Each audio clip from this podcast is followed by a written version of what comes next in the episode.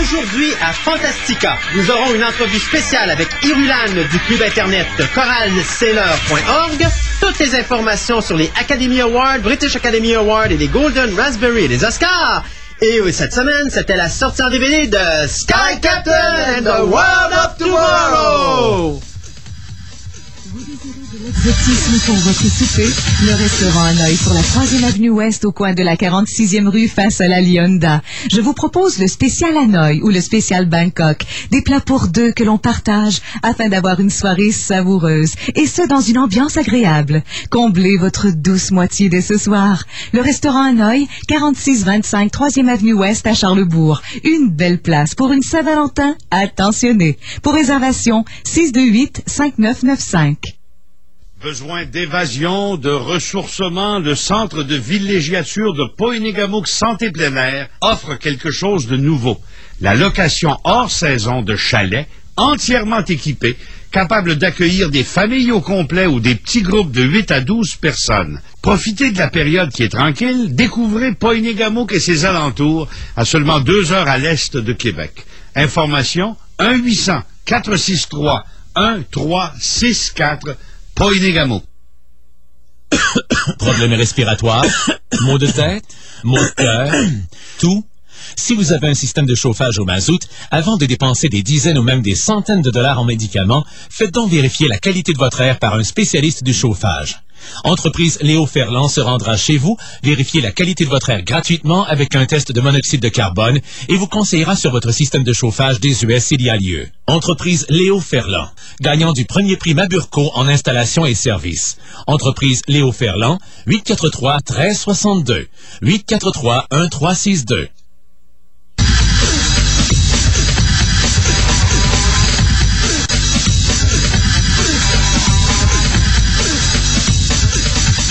Vous êtes bien sur les ondes de 6137 à l'écoute de Fantastica, l'émission radio, une émission sur la science-fiction, l'horreur, le fantastique et le médiéval. Mon nom est Christophe Lassens et je suis en compagnie de Monsieur Gaëtan Marcon. Bonjour Monsieur Gaëtan. Allô, allô. Comment ça va? Ça va bien, toi? Ouais, ça va bien, ça va bien. Toi, t'as eu une semaine de vacances. Moi, je n'ai pas eu une. Bon, t'as eu une semaine d'agrément quand même. Ouais, ouais, mais la semaine dernière, on avait annoncé, on avait dit aux gens qu'on serait pas en ondes, mais la raison pour laquelle on n'était pas en ondes, c'est que j'étais à Montréal pour le lancement euh, du livre de Anne Robillard.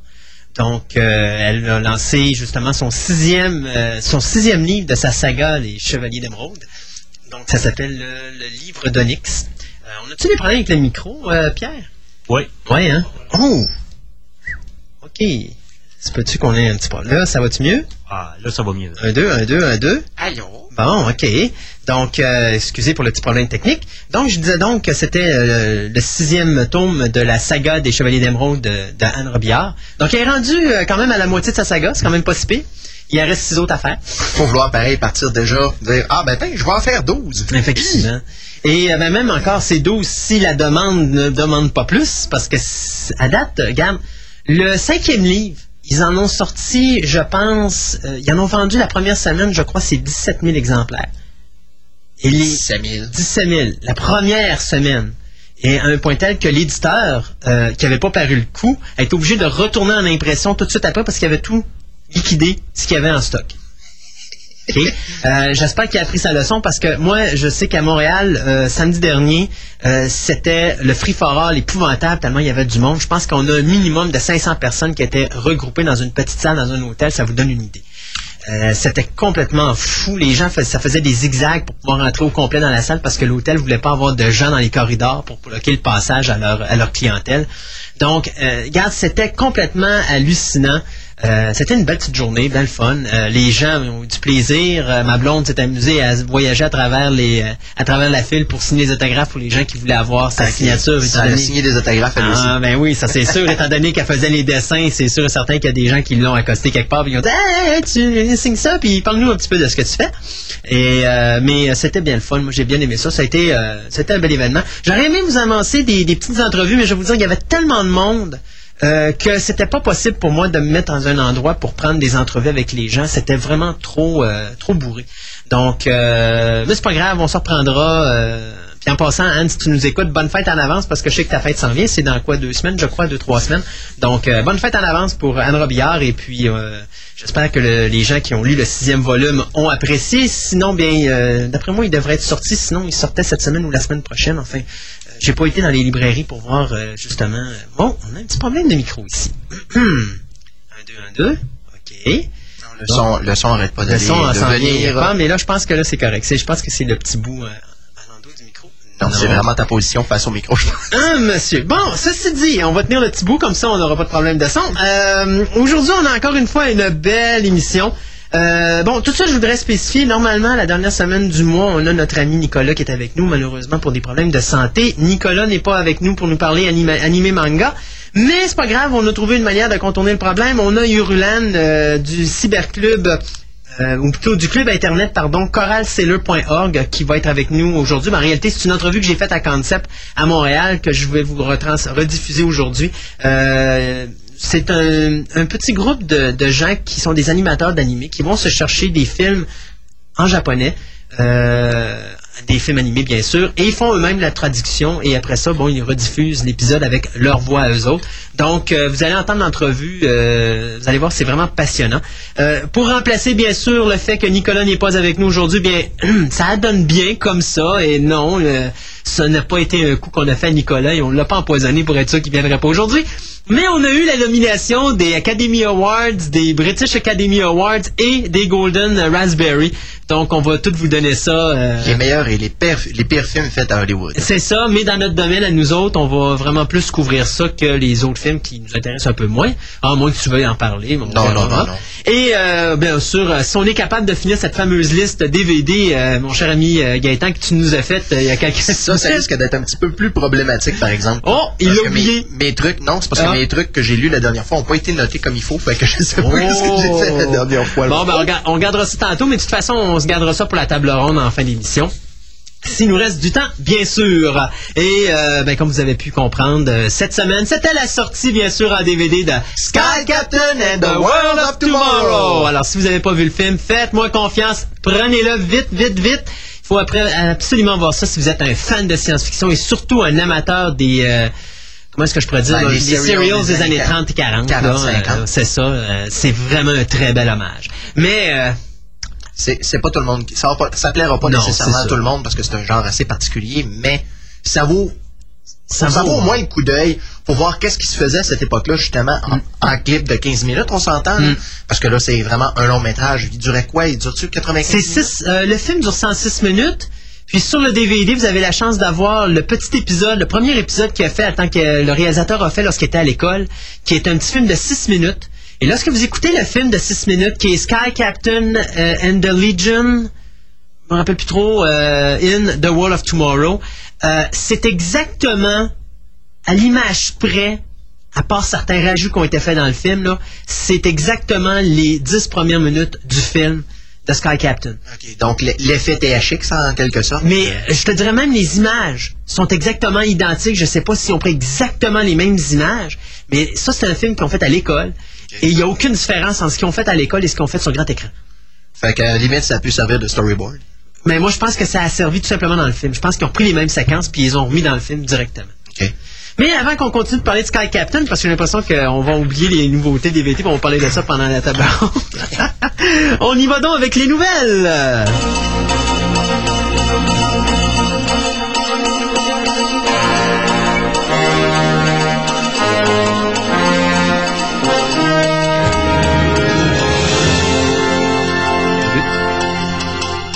Qu'on m'entend? Oui. Oui. Parfait. Wow, là, il y a de la friture, c'est encore pire. C'est encore pire. Non. Non. Bon. Ah, Quand ça va mal, ça va mal. OK. we have a winner. Ouais, on Ça a un winner. Ben, pour le moment. Ça vaut une saucisse? Hey, ouais. Pour le moment, ça fonctionne. OK, eh bien, euh, hey, je, je, je, je vais commencer par une drôle de nouvelle. Euh, J'ai vu ça sur Internet cette semaine. MGM aux États-Unis serait actuellement poursuivi, euh, je dirais, par le peuple. C'est un, regroupe- recours. un recours collectif, un regroupement populaire qui se fait présentement contre MGM. Parce que supposément que les films de MGM en DVD qu'on paye pas cher, on les paye 9,99, c'est probablement les DVD qu'on paye les moins chers sur le marché à l'heure actuelle. Euh, eh bien, il paraît que ces films-là, qui sont supposément en widescreen, ne seraient pas réellement en widescreen. Je m'explique. D'après euh, ce que certaines personnes prétendent, on dit que la le film qui est présenté sur DVD est la version plein écran, mais on aurait ajouté tout simplement une barre en haut et une barre en bas. Si on aurait tronqué le haut et le bas de l'image. Exact, pour donner un effet widescreen. Maintenant, hmm, j'ai un petit peu de misère avec cette poursuite-là. Je suis pas certain que c'est quelque chose qui va se gagner. Euh, si bien sûr MGM perd, euh, ce que MGM doit faire à ce moment-là, c'est tout simplement rembourser ou échanger les films aux gens. Donc ça leur coûte pas vraiment d'argent. Euh, Ben, c'est parce que s'ils sont obligés de rééditer leurs films pour aller. non, pour- il va falloir rééchanger contre d'autres films qui sont dans la bibliothèque qui sont pas touchés par les titres en question. On parle de plus de 300 films. C'est beaucoup de films, ça, là, puis il y en a beaucoup que j'ai là-dedans dans ma bibliothèque. Bien sûr, vous devinerez que comme c'est aux États-Unis, eh bien, la poursuite, elle touche pas le Canada. Euh, pourquoi? Peut-être parce que nous, nos versions sont bonnes, ou tout simplement parce qu'on est au Canada. Euh, puis encore pire, on est au Québec, c'est encore pire. Je suis certain que s'il y aurait une poursuite, puis il aurait dit, ah oui, oui, d'accord, il n'y a pas de problème, vous pouvez poursuivre au Canada. Je suis sûr qu'il y aurait un petit X en bas avec... Sauf au euh, Québec. Sauf au Québec. Mais ça, c'est à dit... cause, à cause d'un autre, un autre ministère. Oh, regarde, ça, on n'embarquera pas là-dedans. Et euh, écoutez, la poursuite, euh, elle touche des films qui ont été distribués du 1er décembre 98 jusqu'au 8 septembre 2003. Donc, c'est quand même 300 films sur cette période-là. Là-dedans, on retrouve Child's Play. D'ailleurs, ça me fait rire parce que Child's Play, moi, je l'ai acheté. Mon DVD de Child's Play, il ne se fait qu'en en full screen. Donc, je sais pas où ils ont pogné une version widescreen, eux autres, là. Charles Play se distribue pas en widescreen? Non, il se distribue pas. Le premier se distribue uniquement en plein écran. Et quand on parle bien sûr de Child's Play, vous devinerez qu'on parle de jeux d'enfants, le premier film de Chucky. Euh, quand on parle de widescreen, on parle bien sûr de version panoramique. Lorsqu'on parle de full screen, on parle bien sûr de version, euh, bien sûr de version plein écran. Donc euh, il y a The Believers également que, j'ai dans ma bibliothèque. Les quatre James Bond qui sont des 1.85, soit Dr. No, GoldenEye, From Russia with Love et The Man with the Golden Gun, font partie de cette liste-là également. Euh, Il y a Hair qui fait partie de cette liste-là. Ça, j'avais entendu des Spaceballs, euh, Spaceballs, UHF. euh, UHF, effectivement. Regardez, il y en a 300. là. J'avais la liste, je l'ai oublié à la maison, mais de toute façon, je vous aurais pas nommé les 300 à la radio. Ceci dit, donc, euh, présentement, il y a un rassemblement de noms qui se fait sur Internet. Donc, on demande aux gens de signer la pétition, ben, pas la pétition, mais de signer le, le recours collectif pour, bien sûr, faire partie des gens qui vont actionner MGM. Euh, vous avez, ben, pas de Faudrait mais- voir, par exemple, parce que moi, je vais, je vais vérifier les films que j'ai à la maison, justement, dans, dans la liste. Justement, je vais vérifier si la version plein écran que j'ai d'un côté est similaire à la version Widescreen. euh, widescreen. Mm. Regarde, moi j'ai des films à la maison qui sont en 2.35 qui font partie de cette liste-là. Parce que les autres, ils disent c'est surtout des versions de 1.85 ou 1.66. Moi, le problème que j'ai, c'est qu'il y a des titres là-dedans, c'est des versions de 2.35. OK? Et moi, je les ai à la maison. Comme Tellement une Louise fait partie du lot. Mais je m'excuse, moi je lis la version Tellement une Louise, j'ai vu la version plein écran, de toute façon ça se voit sur une version plein écran quand un film est 2.35. Écoutez, vous perdez 50% de votre image. Donc si vous le voyez pas, vous avez un problème. Euh, si ça va donner la personne parle à gauche, puis qu'à gauche, vous voyez pas la personne qui répond, parce que c'est un, un, un 2.35, il n'y a pas le choix là. Alors, moi, ça, Thelma Louise fait partie de cette série-là. Je m'excuse, mais là, la copie que j'ai chez nous, c'est du 2.35. Donc, euh, puis en plus, ils ont sorti une- tout récemment une nouvelle édition Special spéciale. Edition, puis c'est exactement la même version, la même, le même cadrage. Donc, moi, j'ai... Je suis pas sûr que toutes les, euh, toutes les, toutes les cas sont bien répertoriés, par exemple, parce que, tu vois, s'ils mettent tellement une Louise, remarque que l'édition, la petite édition, peut-être qu'elle était pas... euh, Ben, j'ai la petite édition, moi. OK. Moi, j'ai la première édition qui est sortie sur le marché, puis je m'excuse, c'est du 2.35. Donc, tu sais, c'est pour ça que je dis, hmm, bien sûr, tu sais que les gens de MGM vont dire non, c'est pas vrai. La compagnie qui a fait les DVD pour MGM dit également non, c'est pas vrai. Donc, euh, là, ça va se ramasser en cours, tout ça. Euh, les gens, les Américains, ont jusqu'au 31 euh, mars pour faire, bien sûr, la signature de, du recours collectif. Puis, bien sûr, là-dessus, bien, MGM est passif de trois, de trois, cho- ben, de trois choses. En réalité, il y a bien sûr fausse représentation, donc fausse publicité. Euh, il y a aussi ben, j'ai plus le troisième. Les deux autres, c'était des affaires vraiment techniques, mais il y avait fraude et puis il y avait une autre affaire. C'est sûr que si fraude et autres, euh, le 1 et le 2 sont mis en action, à ce moment-là, on parle d'argent monétaire qui risque de coûter très, de coûter très cher, pardon, à MGM. Mais c'est pas les plaintifs qui vont gagner cet argent-là, c'est vraiment euh, le système américain qui protège justement les, euh, le public contre les, fraudes justement des entreprises.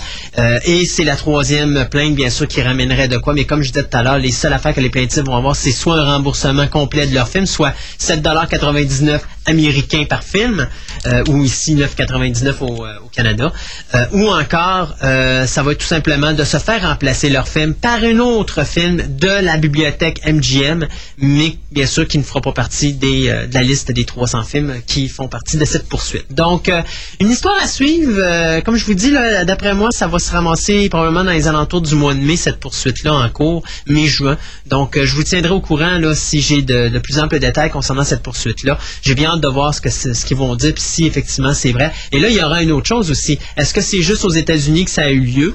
Et que, mettons, genre au Canada, nous, on a été épargnés par ça parce que ça se peut. Des fois, euh, deux batchs complètement différentes de DVD. Euh, nous, au Canada, on est correct parce que c'est protégé par, euh, c'est surveillé par un, organisme ou autre, comparativement aux États-Unis où eux envoient ça directement dans les centres d'achat ou dans les magasins sans que ça soit nécessairement supervisé par cet organisme-là. Ça s'agira de voir. Mais je vous tiendrai au courant de cette poursuite-là pour savoir si effectivement on a de quoi craindre ici au Canada concernant nos versions DVD des films de MGM. En tout cas, j'espère pour eux qu'ils vont pas perdre parce que s'ils perdent, ça va leur enlever beaucoup de crédibilité dans les films parce que les gens vont aller acheter leurs films euh, en magasin. Ouais, ben, euh, moi, ce que j'avais entendu aussi, c'est que probablement la rumeur aurait filtré des, euh, de Sony directement. OK. Remarque, là, j'ai pas la confirmation là-dessus, mais n'empêche que si c'est parti de Sony, c'est peut-être justement parce que Sony veut faire un ménage dans ces, dans ces trucs-là qui ont été faits dans MGM avant que justement eux achètent. Oui, effectivement. On verra. Alors, on va rester avec MGM justement parce que ils sont quand même assez actifs, ces petits messieurs, et un certain individu que l'on connaît pour un titre qu'on a nommé précédemment, donc Spaceballs, qui va maintenant faire des petits, mais pas exactement de la façon qui était prévue à l'origine, puisque maintenant on nous parle d'une série télé euh, Monsieur Mel Brooks aurait rencontré récemment les producteurs du film avec MGM Télévision et une compagnie allemande, ben, la compagnie BFC. Euh, on a euh, lancé l'idée il y a quelques mois et bien sûr MGM s'est montré intéressé. Alors maintenant, on essaierait de nous lancer une série télé qui ferait un satire des films de science-fiction et de fantasy qu'on peut voir régulièrement euh, sur nos cinémas. Donc, euh, on parle ici des, euh, des, trois premiers Star Wars, épisode 1, 2, 3, et non pas les autres un peu plus vieux. on a aussi Le Seigneur des Anneaux qu'on risque de voir se faire pasticher. Alors, c'est pas moi qui va se plaindre. Non. bien sûr, Mel Brooks va travailler avec son producteur et collaborateur Thomas Mien qui avait euh, qui coécrit le film Spaceballs avec lui pour produire le pilote et on nous parle aussi en même temps euh, outre le pilote d'une heure de 13 épisodes d'une demi-heure. Alors, ce qu'on sait aussi, c'est que Brooks va donner euh, la répartie aux autres acteurs qui seront choisis pour faire les voix. il reprendrait son rôle du président Scroob et, bien sûr, de Yaourt. Yaourt. Ça risque d'être fort amusant. Ouais, ouais, ouais, ouais, ouais. Hey, euh, je vais vous parler, ben, je vais encore planter un pieu dans tes, dans tes espoirs de revoir Pierce Brosnan dans le rôle de James Bond. Oh, regarde. One thing at a time. Tu dois faire ton deuil là-dessus. Je ne ferai pas mon deuil tant que j'aurai pas de confirmation écrite ben là, que Brosnan ne revient pas. Ben, il y a une confirmation verbale de Brosnan, puis il m'a dit que là, on regarde ça, puis là, il y a une nouvelle confirmation. on n'a même pas parlé de scénario encore, et Brosnan a toujours dit que ça dépendrait de la qualité du scénario. Ben, si le scénario est bon, je suis sûr qu'on va le revoir. Alors, alors, alors, je vais te donner quelque chose par écrit. je sais, je l'ai vu. Mais il faut que tu ailles sur le net. Tu vas aller sur le site de David Arnold, son site officiel. Et David Arnold là-dessus confirme que Pierce Brosnan ne sera pas de retour pour le 21e Bond et a annoncé également qu'il allait complètement changer son son musical pour le prochain Bond parce que nouveau James Bond, nouveau visage, nouvelle trame sonore. Mm-hmm. Donc, euh, pour le 21e film, on va, euh, ben, David Arnold va refaire complètement son style de musique. Euh, moi, de toute façon, David Arnold, je l'aime bien hein, comme compositeur pour les films de James Bond. Je pense que c'est probablement le seul compositeur qui, à date, a été capable de remplacer euh, John Barry à ce poste-là de façon que je trouve très respectueuse de l'univers de James Bond. Euh, avant lui, je pense que le meilleur qu'on a eu, c'était Eric Serra pour GoldenEye, mais encore là, ça faisait trop weird parce que ça faisait vraiment pas James Bond, mais il y avait toujours le petit style de Serra avec ses petits, euh, ses petits euh, fonds d'écho et puis cette petite musique euh, vraiment spéciale, là, un peu à la Fifth Element. Donc, euh, David Arnaud, moi, j'ai toujours trouvé qu'il avait vraiment bien repris la place de, de- de notre ami John Barry. Euh, je sais qu'il y avait le, le défunt réalisateur, c'était Michael, c'est son nom de famille avec lequel j'ai bien discuté, mais il avait fait License to Kill. Euh, malheureusement, ça n'avait pas fait, ça faisait trop Die Hard. Après ça, il y avait eu justement Eric Serra qui avait pris sa place. euh, la Michael. Michael Kamen? Michael Kamen, effectivement, qui est décédé l'année dernière, euh, qui avait fait License to Kill. Ça faisait très Die Hard quand tu écoutais la trame sonore. D'ailleurs, si je me trompe pas, c'est lui qui avait fait la trame sonore de Die Hard. En effet. Et euh, après ça, tu avais Eric Serra, justement, qui avait fait la trame sonore de GoldenEye. Et là, on est tombé sur avec, avec David Arnold pour le film qui a suivi. Et David Arnold était tombé en plein dedans. Euh, D'ailleurs, c'était quoi dans le premier film qui avait été fait après GoldenEye? Tomorrow Never Dies. Tomorrow Never Dies. Que la- vraiment la trame sonore. Il avait, il avait fait son, son espèce de thème euh, disco à Bond 2000 là, que, que j'aime beaucoup. Tu sais, il y avait son... Disco. Ouais, avait- le, le thème s'appelle Bond 2000, mais c'est un, un thème de James Bond, mais un peu plus disco, là, euh, disco d'aujourd'hui, bien sûr, là, un petit peu plus rock. Ok, là. mais ça n'a pas rapport avec le- la musique de Moby qui était sortie à cette époque-là. Non, non, non, aucunement, aucunement. le- non, non, non, aucunement, aucunement. Mais euh, David Arnold, moi, en tout cas, j'avais, j'aime bien ce musicien-là. C'est lui d'ailleurs qui nous avait fait la trame sonore de Stargate, il avait fait la trame sonore de Independence Day, qui sont deux superbes trames sonores. ces thèmes sont très bons. D'ailleurs, t'as vu Wing Commander? Oui. Son thème de Wing Commander, le film est une merde, mais le- Oui. le, thème est absolument Oui, exceptionnel. effectivement. Effectivement. Donc, euh, David Arnold, donc, qui refait son son. Mais il y a d'autres problèmes avec James Bond actuellement. Tu disais tantôt, il n'y a pas de scénario. C'est sûr, il est en écriture. C'est fait par ceux qui ont fait euh, Die Another Day, euh, le dernier James Bond. C'est, euh, mais le problème ne vient pas du scénario. Le problème se passe présentement entre les brocolis et MGM.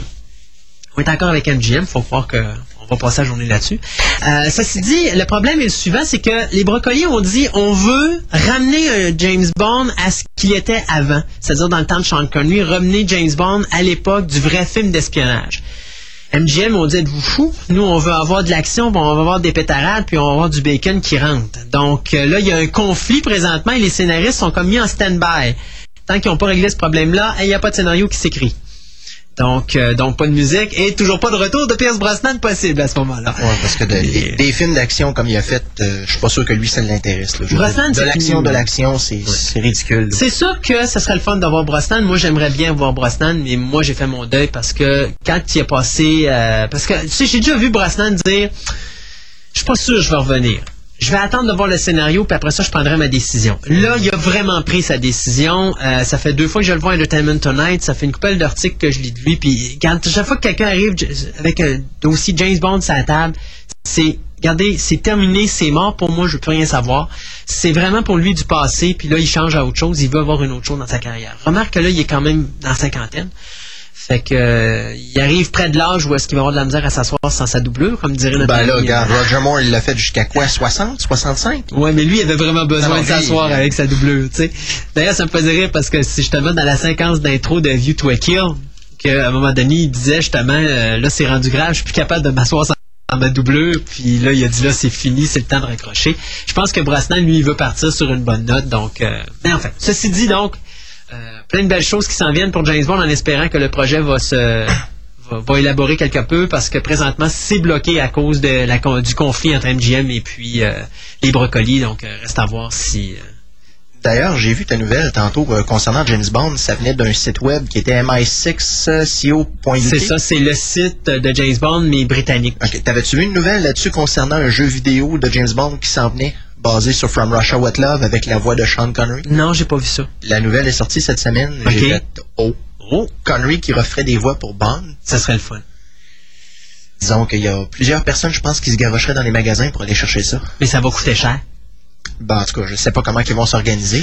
ça Euh, va coûter cher c'est Sean. Connery là oh non faut excusez il faut dire Sir, Sir. Sean, Sean Connery Euh, ça va coûter des bidous Je l'espère. Mais en tout cas, on en reparlera lorsqu'on aura des, euh, des confirmations là-dessus. Mais en tout cas, disons que ça l'a comme piqué mon intérêt quelque peu. Effectivement. Alors, euh, pour en revenir avec euh, le cinéma, cette fois-ci le cinéma américain, et euh, je crois pas qu'on ait rapport avec MGM. Non, non, non, il n'y a rien de mentionné là-dessus. Alors, euh, Lionsgate euh, va nous sortir finalement le film Man-Thing basé sur la franchise de Marvel concernant l'espèce de monstre légume euh, avec un nez de carotte qui fait brûler les individus alors euh, lorsque ceux-ci manifestent de la peur lorsqu'ils sont autour de lui. Eh bien, ce film sera donc euh, lancé en DVD le 14 juin. Et euh, bien sûr, il fera sa première. euh, ben, la première du film sera euh, au, euh, au canal Sci-Fi Channel euh, au mois d'avril. Bien sûr, le film était cédulé pour sortir euh, en cinéma, mais euh, j'ai l'impression que quelqu'un a eu peur euh, quand il a vu le produit fini. Alors on a dit, on met pas ça sur le marché, on va le sortir en DVD. Alors, en un autre. Je sais pas si tu as vu les critiques de Alone in the Dark qui est présentement au cinéma. Le- avec Christian Slater. hein? Il y a, il y a un, un journaliste qui a mis une cote F, parce que je, suis allé sur Yahoo voir les cotes à peu près, là. Les cotes sont très mauvaises. Le gars de Radio Cannes hier soir était assez vitriolique aussi. Ah oui? c'est, attention, la bébête est morte. Et euh, c'est simple, le, journaliste qui dit c'est, regardez, c'est même pas au niveau d'un film straight on vidéo. Ça veut dire que les films qui sortent en DVD directement en vidéocassette, là, les films sont produits pour sortir directement sur DVD ou en vidéocassette, sont de meilleure qualité que Alone in a, in a Dark. Mais tu sais, Yui, Yui Ball, présentement, là, il y a tellement de gens qui le détestent, là, surtout après ce qu'il a fait avec House of the réalisateur, Dead. ça? Et là, il a fait ça à Alone in the Dark. Puis là, il y a un autre, c'est un autre projet sur lequel il travaille, dans lequel euh, il est supposé euh, avoir comme acteur principal, euh, c'est Donald Sutherland. Donc, euh, je me rappelle plus le titre exact. Mais aurait finalement un produit qu'il détesterait plus que Buffy the Vampire Slayer. je pense que oui, effectivement, parce qu'avoir Yui Ball, même je suis même pas sûr à voir les codes d'écoute. J'ai bien hâte de voir euh, ce qui va se passer avec le box-office, mais j'ai l'impression que ce film-là va être un véritable flop. Malgré que ses box, euh, ça veut dire ses budgets sont tellement minimes à Yui Ball, il s'en fout, là, il va faire de l'argent, c'est sûr. Mais enfin, ceci dit, euh, je vous tenais à lancer un avertissement pour ceux qui voulaient aller voir Alone in the Dark. C'est peut-être le film à éviter cette semaine. là. Je pense que Ben, à moins d'être un, un inconditionnel du jeu, puis Ouais, tu veux mais- voir comment que ça s'est transposé au cinéma. Parce qu'à a date, pleurer ouais, regarde, à date. Yui Ball, je pense qu'il n'a rien respecté dans les jeux vidéo. euh, en tout cas, ceci dit, euh, je vais sauter à Star Trek. Je me suis dit, tant qu'à parler d'une merde, on va en parler d'une autre. Hey! Là, là, regarde, là, ça n'a pas de bon sens, ce qu'ils font. Bon, d'abord, pour commencer, je vais vous donner la bonne nouvelle. La bonne nouvelle, c'est qu'il va y avoir 22 épisodes cette année. C'est confirmé. Euh, ce qu'on avait dit à un moment donné, bon, ils vont faire 13 épisodes, puis après ça, euh, UPN va décider s'ils renouvellent pour, tra- pour d'autres épisodes. Il y a 22 épisodes cette saison, c'est sûr et certain. Le problème, c'est l'épisode final de cette saison. Ouais. OK, on amène Riker puis Diana Troy dans l'épisode final de Star Trek Enterprise. La question est de savoir est-ce que c'est l'Enterprise qui voyage dans le futur ou c'est eux du futur qui s'en vont dans le passé? Je sais pas, mais je peux te dire que je n'ai plein ma casque. Je dis ma casque parce que je dirais même pas mon casque, ça vaut même pas la peine de dire mon casque, c'est ma casque, je n'ai assez là. Ça n'a pas de maudit bon sens. Ils sont, regarde, les codes d'écoute dé- continuent à diminuer. OK? Euh, ils montent pas, ils diminuent encore. Et même là, présentement, je disais sur Internet, il y a deux journaux, euh, un, en, un en Grande-Bretagne, un en Angleterre et un en Australie, qui ont sorti la nouvelle comme quoi les acteurs et la production auraient déjà eu leur bleu et leur mot pour dire que le mois de mars se soulignera le dernier mois de tournage de Star Trek Enterprise. Patate. Et bien sûr, les producteurs euh, se dépêchent de dire non, non, non, on n'a jamais eu ça, on n'a jamais eu ça, mais il n'y a pas rien qui se dit du côté des comédiens. Les comédiens ne disent pas un mot à date là-dessus. Donc, euh, je sais pas qui croire, je sais pas quoi croire, mais habituellement, quand des grosses revues de science-fiction britanniques ou australiennes sortent une nouvelle comme ça, euh, ils ont leur réputation, eux autres, euh, à garder. Donc, je me dis... Hein? Peut-être du vrai. Il y a peut-être du vrai. Et le- la, la- la source de la revue britannique, euh, il la nomme pas, mais c'est une personne qui travaille sur la production de Star Trek Enterprise, qui est un peu un agent double pour eux. Et cet agent double-là a eu son bleu pour le mois de mars. Euh, et il n'est pas tout seul. Son- les membres de son équipe aussi l'ont eu. Donc, qui croire, je ne sais pas, mais moi, avoir les codes d'écoute de sang... Rick Berman Ouais. aura sûrement la vérité. ouais, c'est ça, mais lui il dit que c'est pas vrai. Ceci dit, euh, regardez, à voir ce qu'ils font pour le dernier épisode de la série, de la, de la- on pourrait dire de la série, on va dire de la série, tu sais. Euh, regarde. Tant qu'à moi, ils peuvent arrêter ça là, là. Où est-ce qu'ils sont rendus, ils sont en train de, de toute manière de tout démolir, donc... euh, C'est sûr que c'était le fun. On a revu euh, Brent Spiner cette année pour trois épisodes. Puis euh, on va voir euh, Riker, puis on va voir Marina Sirtis. Mais garde, je m'en fous dessus. Pas grave, ça sort tout en DVD cette année. Puis ils vont Ouais. nous prévoir euh, quelque chose l'année prochaine. De toute façon, 2006 sera l'année du 40e anniversaire de Star Trek. Ouais. Ils ont besoin de se grouiller s'ils veulent faire de quoi. Ben oui, ils vont célébrer ça en sortant pas de film au cinéma. Ouais, c'est ça. J'aime mieux qu'ils sortent rien, Gate, OK? J'aime mieux qu'ils sortent rien. Parce que tant qu'à faire un film de Star Trek avec des personnages qu'on connaît pas, moi, j'irais pas payer Non, au cinéma non. voir quelque chose. Non, pour- c'est pas le temps d'utiliser le 40e pour relancer autre chose. Ah, pas du tout. Malgré que le, le concept, moi, que j'ai vu, que j'avais trouvé quand même le plus intéressant concernant peut-être plus une série qu'un film, ce serait de faire une série qui se passerait à l'Académie avec Kirk, mais euh, dans ses premières années. Ouais, mais c'est parce que. Sais-tu pourquoi que les Enterprise marchent moins? Puis j'ai l'impression que c'est vraiment la vraie raison? On n'a plus de lien avec l'univers qu'on a connu pendant des années entre Next Generation et Voyager. Non, le seul point d'ancrage qu'on a, c'est Zephyr Cochrane. Puis il y a bien du monde. euh, premièrement, est-ce que tout le monde a vu First Contact? Ouais. Mais je veux dire, le- le- même encore, je pense que les liens qu'on avait, c'était les films, mais là, on les a plus. Donc, on n'a plus de continuité sur l'univers qu'on connaît. Et euh, ça, c'est un univers, là, veut, veut pas, ils ont rebâti leur clientèle de Star Trek avec ça, là, de 87 jusqu'à quoi? C'est quelle année, euh, Voyager? Ça fait trois ans que c'est fini, deux ans? en 2001, si 2001? je ne m'abuse. Tu sais, 80 87 à 2000, c'est 14 ans, là. Pendant 14 ans, tu as suivi une ligne temporelle, et là, tu l'as plus. Puis là, tu vas retourner au cinéma avec autre chose. Ça marchera pas. Moi, c'est mon impression aussi. Moi, cas, là. personnellement, là, nouveaux acteurs, euh, avec une nouvelle histoire, avec Braga et Bergman en arrière, oubliez ça, je ne vais même pas gaspiller 5 dollars, même s'il serait à 2 dollars et 50 au Cinoche, j'irais même pas. Parce que je fais plus confiance à ces gars-là. Ils vont nous sortir quelque chose de merde ou est-ce qu'on va dire, bon, regarde ce qu'ils ont fait, ça se peut pas, regarde ce qu'ils ont fait, ça n'a pas de bon sens, ils respectent pas telle affaire, puis finalement, on sera pas respecté là-dedans. Donc, les amateurs de Star Trek, ben, regardez. Faites votre deuil. Moi, d'après moi, cette dernière saison de Star Trek, c'est fini. Donc, je pense que de toute façon, l'idée, euh, ben, il y avait une politique à un moment donné euh, dans les bureaux de Star Trek qui prenait des scénarios de d'amateurs et souvent ils construisaient des épisodes à partir de ça. Ouais. Puis ça, c'est une politique que du, je pense qu'ils ont- qu'ils l'ont mis de côté quand ma- Michael Peller a quitté euh, les bureaux de Star Trek. Mm. Puis, je sais pas, c'est comme une porte que tu te fermes. Puis des fois, tu as des idées originales qui peuvent venir de, Effectivement. de gens qui sont pas dans la grosse majorité de tes idées vont venir de là parce que c'est des gens qui sont pas pognés avec euh, un continuum dans lequel ils sont à longueur de journée. Eux, ils voient des choses que euh, les producteurs puis les scénaristes ne voient plus parce que les autres sont dedans à longueur de journée à l'année longue.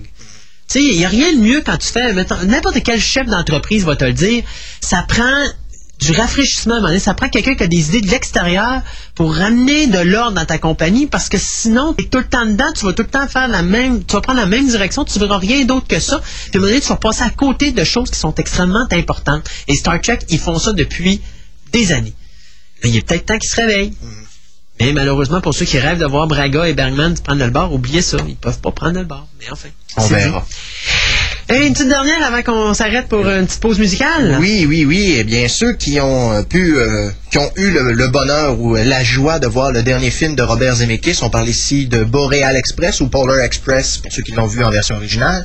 Eh bien, Monsieur Zemeckis va encore une fois faire, euh, comment pourrais-je dire, euh, Il va tomber insertion- dans la science-fiction. Ben, il va, il va retomber dans la science-fiction, mais cette fois-ci euh, encore dans l'animation.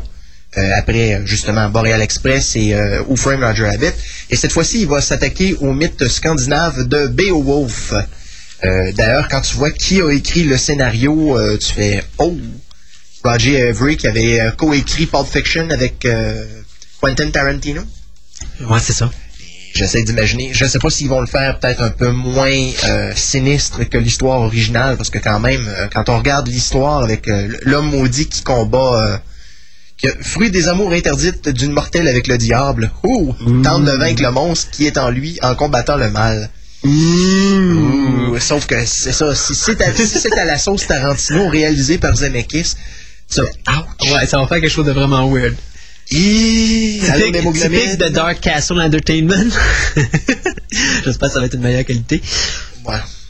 Mais euh, c'est quand même une deuxième version parce qu'il n'y a pas si longtemps que ça, on avait Ben, il y avait eu celle de Lambert. Ouais. là, en- les- eux autres, ils disent 99. si 99, je puis là, je pense qu'ils ont fait une suite où ils travaillaient sur une suite euh, il n'y a pas si longtemps que ça, euh, Beowulf 2. OK. Ils vont se faire comme avec Highlander, ça n'a pas rapport. Beowulf Beowulf 1 a jamais existé. Ou, je sais.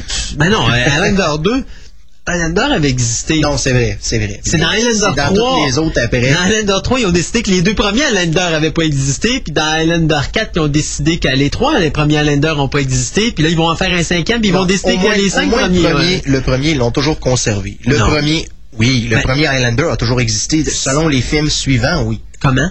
Parce que Ben, si tu fais à la fin du premier, il est, il est- il est dernier. Hmm? Donc, il n'y a y a plus d'immortel. Puis t'arrives dans le troisième, puis il y a encore un immortel. Il- bon, regarde, ils, ils respectent pas le premier. Ils, ils ont jamais, à partir du troisième, ils n'ont jamais respecté le premier. Le seul qui respecte le premier, c'est le deuxième. Pourquoi? C'est le même réalisateur. Il a vraiment fait sa suite. On, on peut, on peut contester la qualité du film, mais quand même, moi, personnellement, en l'univers Highlander, pour moi, il y a le 1 et le 2 et ça s'arrête là. Parce que le 3, le 4 et le 5 qui va sortir, pour moi, ils n'ont absolument aucun rapport. La même affaire que la télésérie, ça n'a aucun rapport. Parce que on avait un film qui se terminait, on a fait un deuxième. Il aurait dû continuer avec l'idée du deuxième au pire s'il voulait nous ramener d'autres euh, immortels. Avec l'idée que l'optique que c'était des gens qui venaient d'une autre planète. Mais Je trouvais, ça, je trouvais ça intéressant comme concept. Ben oui. Je comprends même pas pourquoi ils l'ont pas conservé, l'espèce de- d'exil d'une planète lointaine. Ça, c'est la stupidité des gens, euh, des gens dans le cinéma. Tu sais, c'est la même affaire que comment ils ont fait avec, quand ils ont fait Vendredi 13 numéro 5, puis qu'à un moment donné, ils ramènent euh, Tommy Jarvis, puis que les gens, ah, on va vendre Jason, on va vendre Jason, on va vendre Jason. Fait qu'est-ce qu'ils font? Ils font un sixième, puis ils oublient que le 5 existait, puis envoyez donc, on ramène Jason à la vie. Ça a donné quoi? Ça a fait le, le- le downfall de, de Friday the 13, même s'ils ont fait encore euh, quatre autres films après ça. Mais. Paramount. Ben voilà, mais c'est pas juste Paramount, c'est malheureusement Hollywood. Oui, non, mais c'est parce que la, la franchise, au- pour Paramount, Friday the 13th, c'était quasiment, euh, comment je pourrais dire? C'est une source de revenus. Drag. Oui, non, c'est une source de revenus, je peux le comprendre, mais je veux dire, pour eux, c'était pas, euh, c'était pas un fleuron, là. Je Non, dire, non, c'était c'est c'était pas quasiment une honte. Oh, ouais. Ben, faut, non, faut faire attention. Pour Universal, Charles Play ou Chucky était une honte? Ah, oui. Oui, oui, d'ailleurs, c'est pour ça qu'ils n'ont pas fait le cinquième. Ils n'ont jamais voulu faire euh, Seed of Chucky. C'est pour ça que Don, Don Mancini est parti voir une autre euh, est parti voir une autre maison de production parce qu'il n'était pas capable de faire quoi que ce soit. Universal ne voulait rien savoir. C'est ça qui est le plus drôle, parce que si tu, tu vois-tu à quel point les compagnies, les vieilles compagnies sont en train de se planter là où il y a des nouvelles qui prennent des risques? Ben oui. New Line, c'est le meilleur exemple. Oui. Puis combien de franchises qui ont racheté? Ils ont racheté euh, Friday the 13th. Attends, Ouais. c'est-tu New Line aussi? C'est New Line Cinema, ouais. C'est ça. Puis c'est eux autres qui ont racheté. Ben, Ben, euh, c'est Nightmare on Street. Regarde, A Nightmare on Street, c'est ce qu'ils ont mis sur la carte. Mm-hmm. OK? C'est carrément ça. Puis, euh, The New Line est sorti Dimension, Mm-hmm. qui est devenu Miramax par la suite, mais c'est encore, les compagnies existent, mais ils sont toutes réunies maintenant, c'est le même propriétaire. Et Wes Craven a passé de New Line pour se ramasser avec euh, Miramax et euh, Dimension. Mais il est encore là avec la même compagnie qu'était New Line. Mais New Line doit beaucoup à Wes Craven, au même titre que Dimension doit beaucoup à Wes Craven. Puis là, je dois mélanger tout le monde parce que là, il dit, ouais, mais il vient de nous dire que Dimension puis New Line, ça m'a fait. Oui, mais c'est deux entités totalement différentes, même si c'est les mêmes propriétaires en, bou- en bout de ligne. C'est quand même deux gestions différentes. Donc, il y a d'autres gens qui gestionnent euh, Dimension Film. Mais Dimension Film, oubliez, oubliez Scream, là, la trilogie des Screams, puis oubliez Dimension, il n'existe plus. Dimension faisait des films à minables, à petit budget, dans euh, genre les, les Hellraiser 4, euh, 5 et 6, que de toute façon, vous louez le 5 et le 6, c'est la même histoire, c'est simplement pas les mêmes comédiens qu'il y a dedans. Euh, regarde, c'est- ridicule. C'est- une des compagnies que je déteste le plus dans le marché Dimension parce qu'ils n'ont pas d'originalité au niveau de la production. C'est tout le temps même maudite affaire qu'ils refont. Euh, puis ils prennent pas beaucoup de risques. Mais avec Wes Craven, bon ben, ça a donné ce que ça a donné avec la trilogie des Screams. Ça les a mis à un niveau où est-ce que là, ils font de l'argent. Et d'ailleurs, ils font tellement d'argent que là, il l'écart maintenant avec son curse, là, qui devrait sortir le mois prochain, s'il n'y arrive pas d'autres pépins. Mais euh, c'est ça. Donc, euh, oui, effectivement, les petites compagnies, à un moment donné, ils prennent des risques, puis ils font de l'argent, puis les grosses compagnies, ben, eux autres, ils se disent, bon, on n'a plus besoin de ça. Fait que c'est sûr. Mais pour Vendredi 13, euh, non, Paramount a toujours gardé Vendredi 13 euh, jusqu'à ce qu'ils vendent la, la, la franchise, parce qu'honnêtement, après le huitième film, là, il n'y avait plus rien à faire avec ça. Je veux dire, le, huitième était tellement un flop, c'était une cochonnerie comme ça. Ah, c'était une cochonnerie incroyable. Euh, c'était ah, c'était vraiment horrible. Pas Jason Takes Manhattan, c'est Jason Meets the Love Boat. Il manque juste le Capitaine Stabile. Oui, mais tu t'écoutes, euh, parce que moi, j'ai bon, eu mon coffret de, de Vendredi 13 à, à Noël. Uh-huh. J'ai vu les making-of et j'ai vu, euh, écouté les documentaires qui étaient dessus et euh, le réalisateur l'a carrément dit. Dis-moi au début, c'est dommage, mais vendredi 13, Jason était à Manhattan tout le long du film, jusqu'à ce qu'on me dise, ben là, ton budget est trop élevé, ça fait que là, on coupe, puis là, ça a donné Jason and the Love Boat, là, tu sais. Ah, mais enfin, puis encore là, ça c'est une chose que j'ai jamais compris parce que le bateau part de Crystal Lake, Ouais. qui est un lac. ouais. Comment qu'on fait pour s'en aller à New York à partir d'un lac? Ben, On passe ça- par les, euh, les Ben, c'est ça, et c'est encore, euh, il faut que tu te dises que c'est un paquebot, là, un paquebot Ah. de croisière, qui est à Crystal Lake. La première fois que je l'ai vu, je me suis pas posé de questions, mais la dernière fois que je l'ai écouté, j'ai fait Mais quand t'écoutes un making-of, tu comprends. Parce qu'il n'y avait pas les budgets pour avoir un paquebot, fait qu'ils ont juste eu un petit bateau, puis ils filmaient juste le devant ou l'arrière. Mais il était vraiment petit, c'était à peu près le dixième d'un paquebot, tu sais. Fait que c'est pour ça qu'il est rentré à Crystal Lake, mais ça, c'est pas dit dans l'histoire. Euh, avant qu'on s'en aille à la pause mu- musicale, d'ailleurs, cette semaine, on va vous présenter des extraits de la trame sonore de Danny Elfman, euh, qui l'a réalisé pour euh, Planet, voyons, Planet of the Apes, le film de Tim Burton en 1900 2001, ça, hein. Euh, donc, on va vous présenter quatre petits extraits musicaux de ça. Euh, je voulais juste rappeler pour les gens, euh, on a annoncé le, mois passé, euh, vous savez, Stéphane est venu faire ça, mais pas le mois passé, il y a deux semaines, Stéphane était venu faire sa chronique scientifique et puis il nous avait annoncé qu'il allait donner une conférence. Donc, si des fois il y a des gens qui sont intéressés, la conférence porte sur l'astrobiologie puis la recherche de la vie extraterrestre. Donc, Stéphane qui est très impliqué avec le- le projet SETI canadien. Donc, il va nous, nous en parler en conférence. Donc, ça se fait au domaine Mézeray, euh, mercredi le 2 février à 19h30 et l'entrée, eh bien, le coût est à 5 Donc, si ça vous intéresse d'aller assister à ça, eh bien, vous êtes les bienvenus. Vous avez juste à vous présenter au domaine Mézeray, puis euh, avec votre petit 5 vous payez votre prix d'entrée et vous rentrez là en disant « Ouais, on est des auditeurs de... » Non, dis pas ça, il va, il va virer tout rouge. Fait que, euh, nous, on s'arrête là quelques instants. On y va avec un petit bout musical, le main team de Planet of the Apes de Danny Elfman. Et on vous revient tout de suite après avec euh, une entrevue sur... euh, une entrevue avec euh, Irulan de, du site choralsailor.org. Et je le dis tout de suite, dans à peu près, je dirais, quoi? À peu près une demi-heure, on va revenir avec le deuxième segment de nouvelles, mais quelque chose d'extrêmement important. Vous ne pouvez pas manquer ça. C'est une première ici à Fantastica. Et la seule chose qu'on peut vous rajouter là-dessus, c'est un...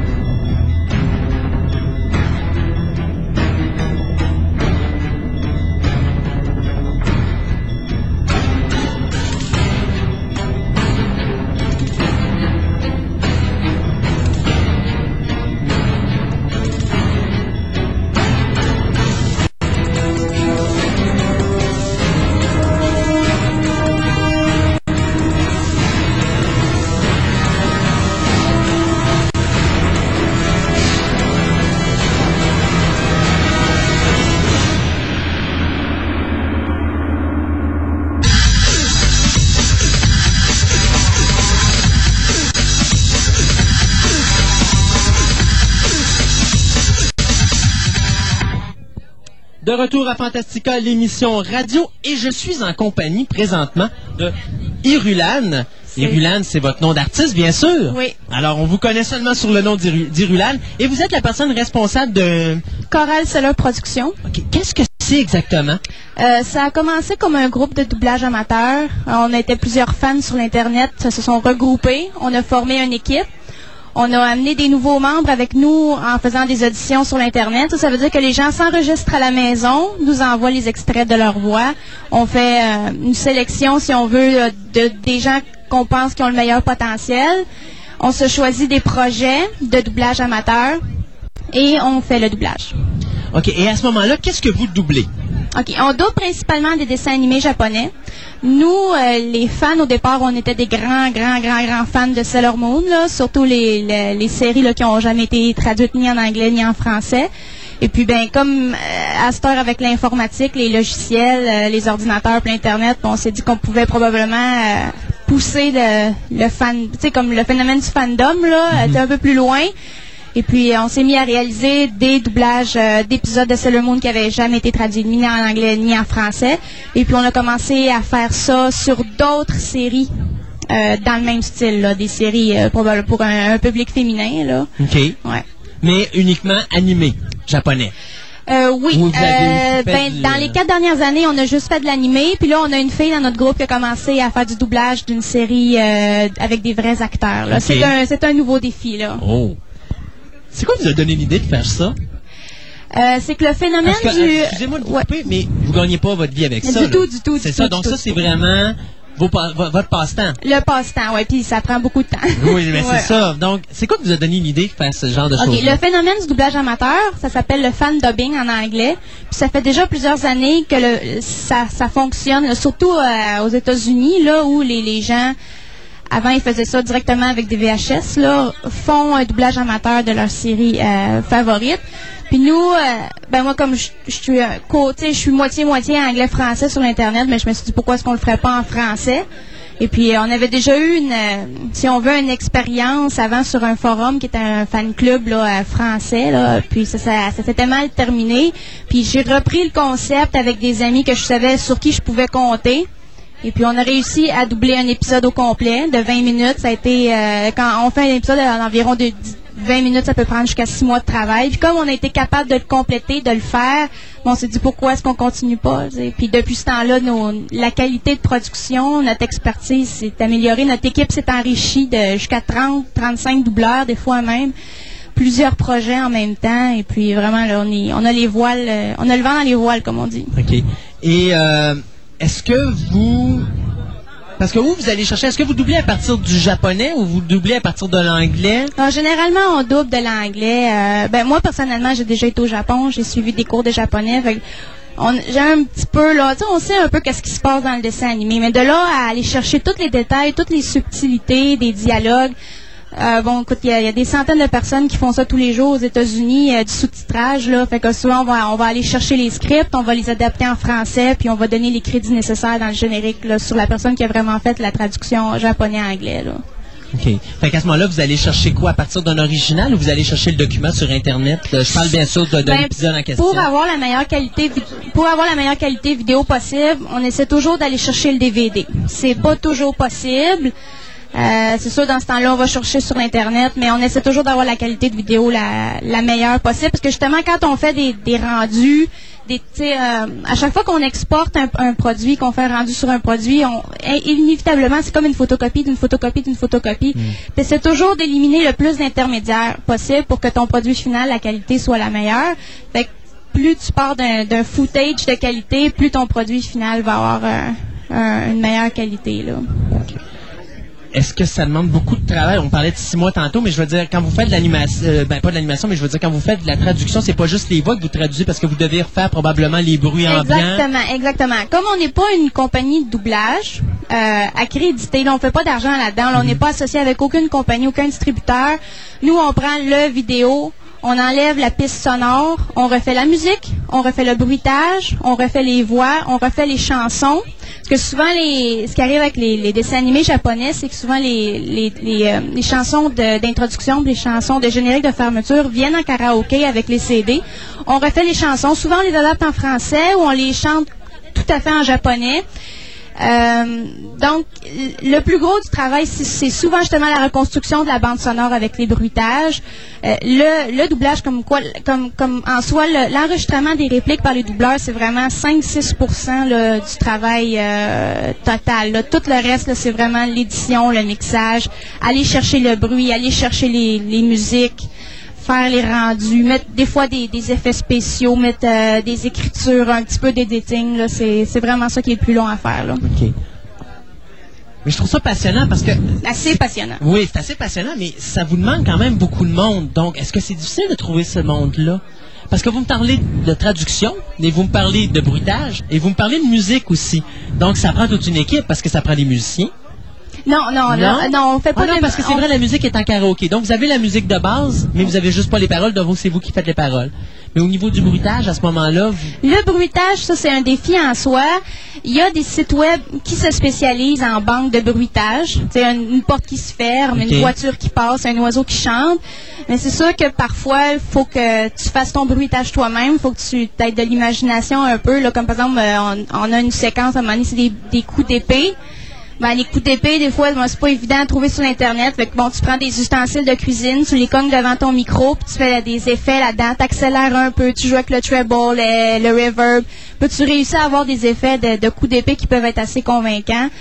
Euh, Il y a des CD qui se vendent des fois aussi dans les... que ce soit chez Archambault, là. Si tu fais une bonne recherche, tu peux trouver des CD de bruitage.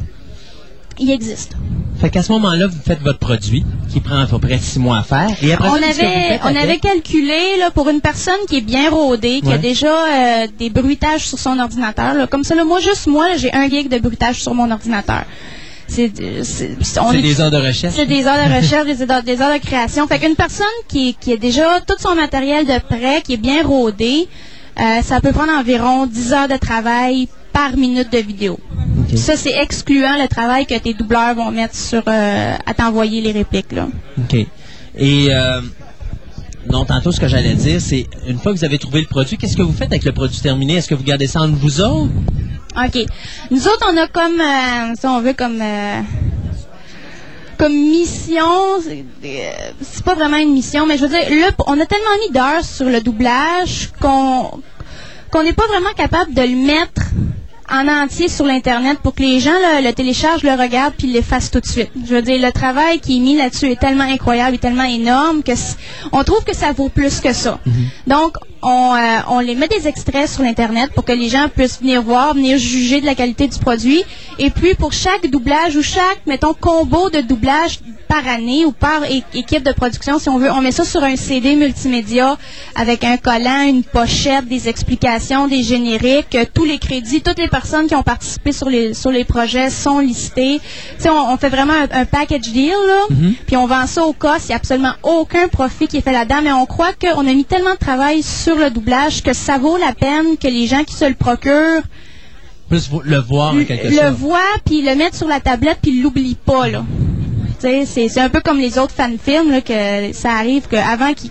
Je veux dire, ils vont les mettre sur DVD avec un making-of, avec des photos de production, puis je veux dire... On a mis tellement de travail là-dessus qu'il faut pas juste le mettre sur Internet puis que les gens l'oublient après. C'est, Ouais, euh, effectivement. Euh, on a l'adresse, donc peut-être nommer la- la- le, le site web, donner l'adresse Internet pour que les gens puissent aller voir ça. Ouais, c'est le nom de mon domaine, c'est www.choral-seller, S-A-I-L-O-R.org. C'est un peu un collectif où il va y avoir Choral Seller Productions puis les liens vers toutes les, productions qui sont en cours et qui ont déjà été faites dans le passé. Mais C'est aussi euh, un portail, si on veut, vers euh, mes sites euh, de Sailor Moon. Là. Je, parle un peu des comédies musicales, de la série live. Euh, j'ai mes deux voyages au Japon qui sont là-dessus, puis j'ai un site euh, promotionnel là, pour les chansons que j'enregistre en studio. ouais. OK. Fait que ça fait beaucoup de choses. Ça fait beaucoup de choses, ouais. Eh, mais ben, ça passe, ça fait quoi, cinq ans vous faites ça? ça va faire cinq ans, ouais. OK. Vous faites ça dans vos temps libres, Ouais. quand il y en a. Parce qu'après ça, il y en a plus. On a rien à trouver. Et à ce moment-là, Après ça, qu'est-ce que vous allez faire? Est-ce que vous voulez faire ça pendant des années? Est-ce qu'à un moment donné, vous avez l'intention de vous lancer votre propre maison de traduction professionnelle? Non, que- non, on peut pas faire ça. Non? Au Québec, là, toutes les portes sont fermées. Au Québec, si on veut, euh, si on veut, mettons, devenir un doubleur professionnel, faut avoir une accréditation, une formation de comédien. Faut aller faire le, le cours de six semaines de doublage là, du, euh, je pense que c'est le le truc d'art dramatique, là, le Conservatoire d'art dramatique du Québec. Puis là, ben là, faut que tu connaisses Yves Corbeil puis Anne Dorval, puis toute les, les- les- la petite clique là, de Ouais, l'Union ouais. des artistes. Il y a absolument aucun aucun débouché pour nous autres. Puis comme moi, j'ai pas du tout de formation dans le montage vidéo. Tout ce que je fais, c'est qu'on l'apprend puis on le partage entre nous autres sur Internet. Moi, personnellement, j'achève. Je fais mon dernier projet euh, à partir euh, de janvier 2005. C'est un, dessin animé hentai. là. OK. Pour ceux qui connaissent ça, c'est le dessin animé qui tombe dans le 3X. là. C'est mon dernier dernier projet parce que là, euh, Comme on dit, euh, je voudrais pas faire du sarcasme, mais on finit en beauté. on finit en beauté, c'est ça, on voulait se lancer un défi original, là, puis comme on a doublé du... C'est pas des dessins animés pour enfants, mais pour bien des gens, c'est un dessin animé pour enfants, c'est le mot. Fait que là, on voulait vraiment euh, passer, mettons, à une étape supérieure, qui est une parodie, dans le fond, c'est le mot, mais qui est une parodie 3X. Et puis, euh, la plupart des membres de l'équipe sont bien emballés avec ça. Là, on a vraiment hâte de se, mettre au, travail. Puis moi, après ça, ben, je vais continuer à, m'occuper du site web, à faire un peu de, de leadership dans l'équipe. Mais euh, je vais probablement tirer ma révérence, si on veut, de la production d'épisodes, parce que comme j'ai dit, ça prend 10 heures par minute de vidéo. Fait que chaque épisode de 20 minutes peut, nous prendre jusqu'à 6 mois de travail. Je veux dire, je suis rendue à un moment de ma vie où euh, je veux passer un peu plus de temps sur d'autres choses. Quoique je, je renierai jamais euh, le doublage amateur, ça va toujours être une grande passion, mais euh, je vais laisser euh, tous ceux que j'ai euh, j'ai amenés avec moi dans l'aventure prendre la relève, puis je pense qu'ils se débrouillent très bien, même euh, souvent mieux. Ben écoutez, moi, je suis très impressionné et puis j'aurais, j'invite encore les gens à aller voir le site, donc www.choral, c pas souligné, un tiret, Sailor, S-A-I-L-O-R, comme Sailor Moon, org, donc www.choral-sailor.org. Donc vous allez voir ça, ça va vous donner une bonne euh, idée de ce que font. Est-ce que les gens peuvent acheter le document par Internet? Oh oui, on a un site d'achat en ligne. C'est tout nouveau, là. je je euh, avec le domaine, tu sais, t'as des, euh, t'as des fonctions qui peuvent venir, là, dont un, un site d'achat en ligne. Puis on a tout mis les CD là-dessus avec la description, le contenu. Puis les gens peuvent acheter, payer par euh, avec un chèque ou avec euh, PayPal ou même aujourd'hui on a vendu des CD, des, des- des CD à la convention là, puis c'est vraiment pas cher. Je dis pour le contenu du CD là, pour qu'est-ce qu'il y a dessus, tout le travail, la sueur là, qu'on a mis là-dedans là, c'est vraiment intéressant. Puis souvent même on a des gens qui achètent ça pour leurs enfants puis leurs adolescents puis Mais pas euh, le hentai. Non pas l'intérêt. ça ça va être pour un autre public ça. Et merci beaucoup d'être venu nous voir. Ben merci beaucoup. Et euh, puis, euh, écoutez, euh, bonne retraite. Et puis, on va souhaiter bonne chance à la relève. Et puis, nous, on va regarder ça avec intérêt. Mais euh, je dis encore l'adresse www.choral-seller.org. Et peut-être une dernière chose à rajouter, non? Tout est correct? Ben, c'est moi qui te remercie. Là. Ah, je ben. veux dire, ça fait déjà trois ans que je suis abonnée à Phoenix, là, depuis le, quand j'étais venue il y a deux ans à Concept. là. OK. Fait que je vais probablement plugger le, je vais plugger le, le- le magazine sur le site à soir quand je vais arriver. Ça va faire plaisir. Ben, merci beaucoup. OK. Alors, nous, on s'arrête quelques instants pour une pause musicale et on vous revient tout de suite après.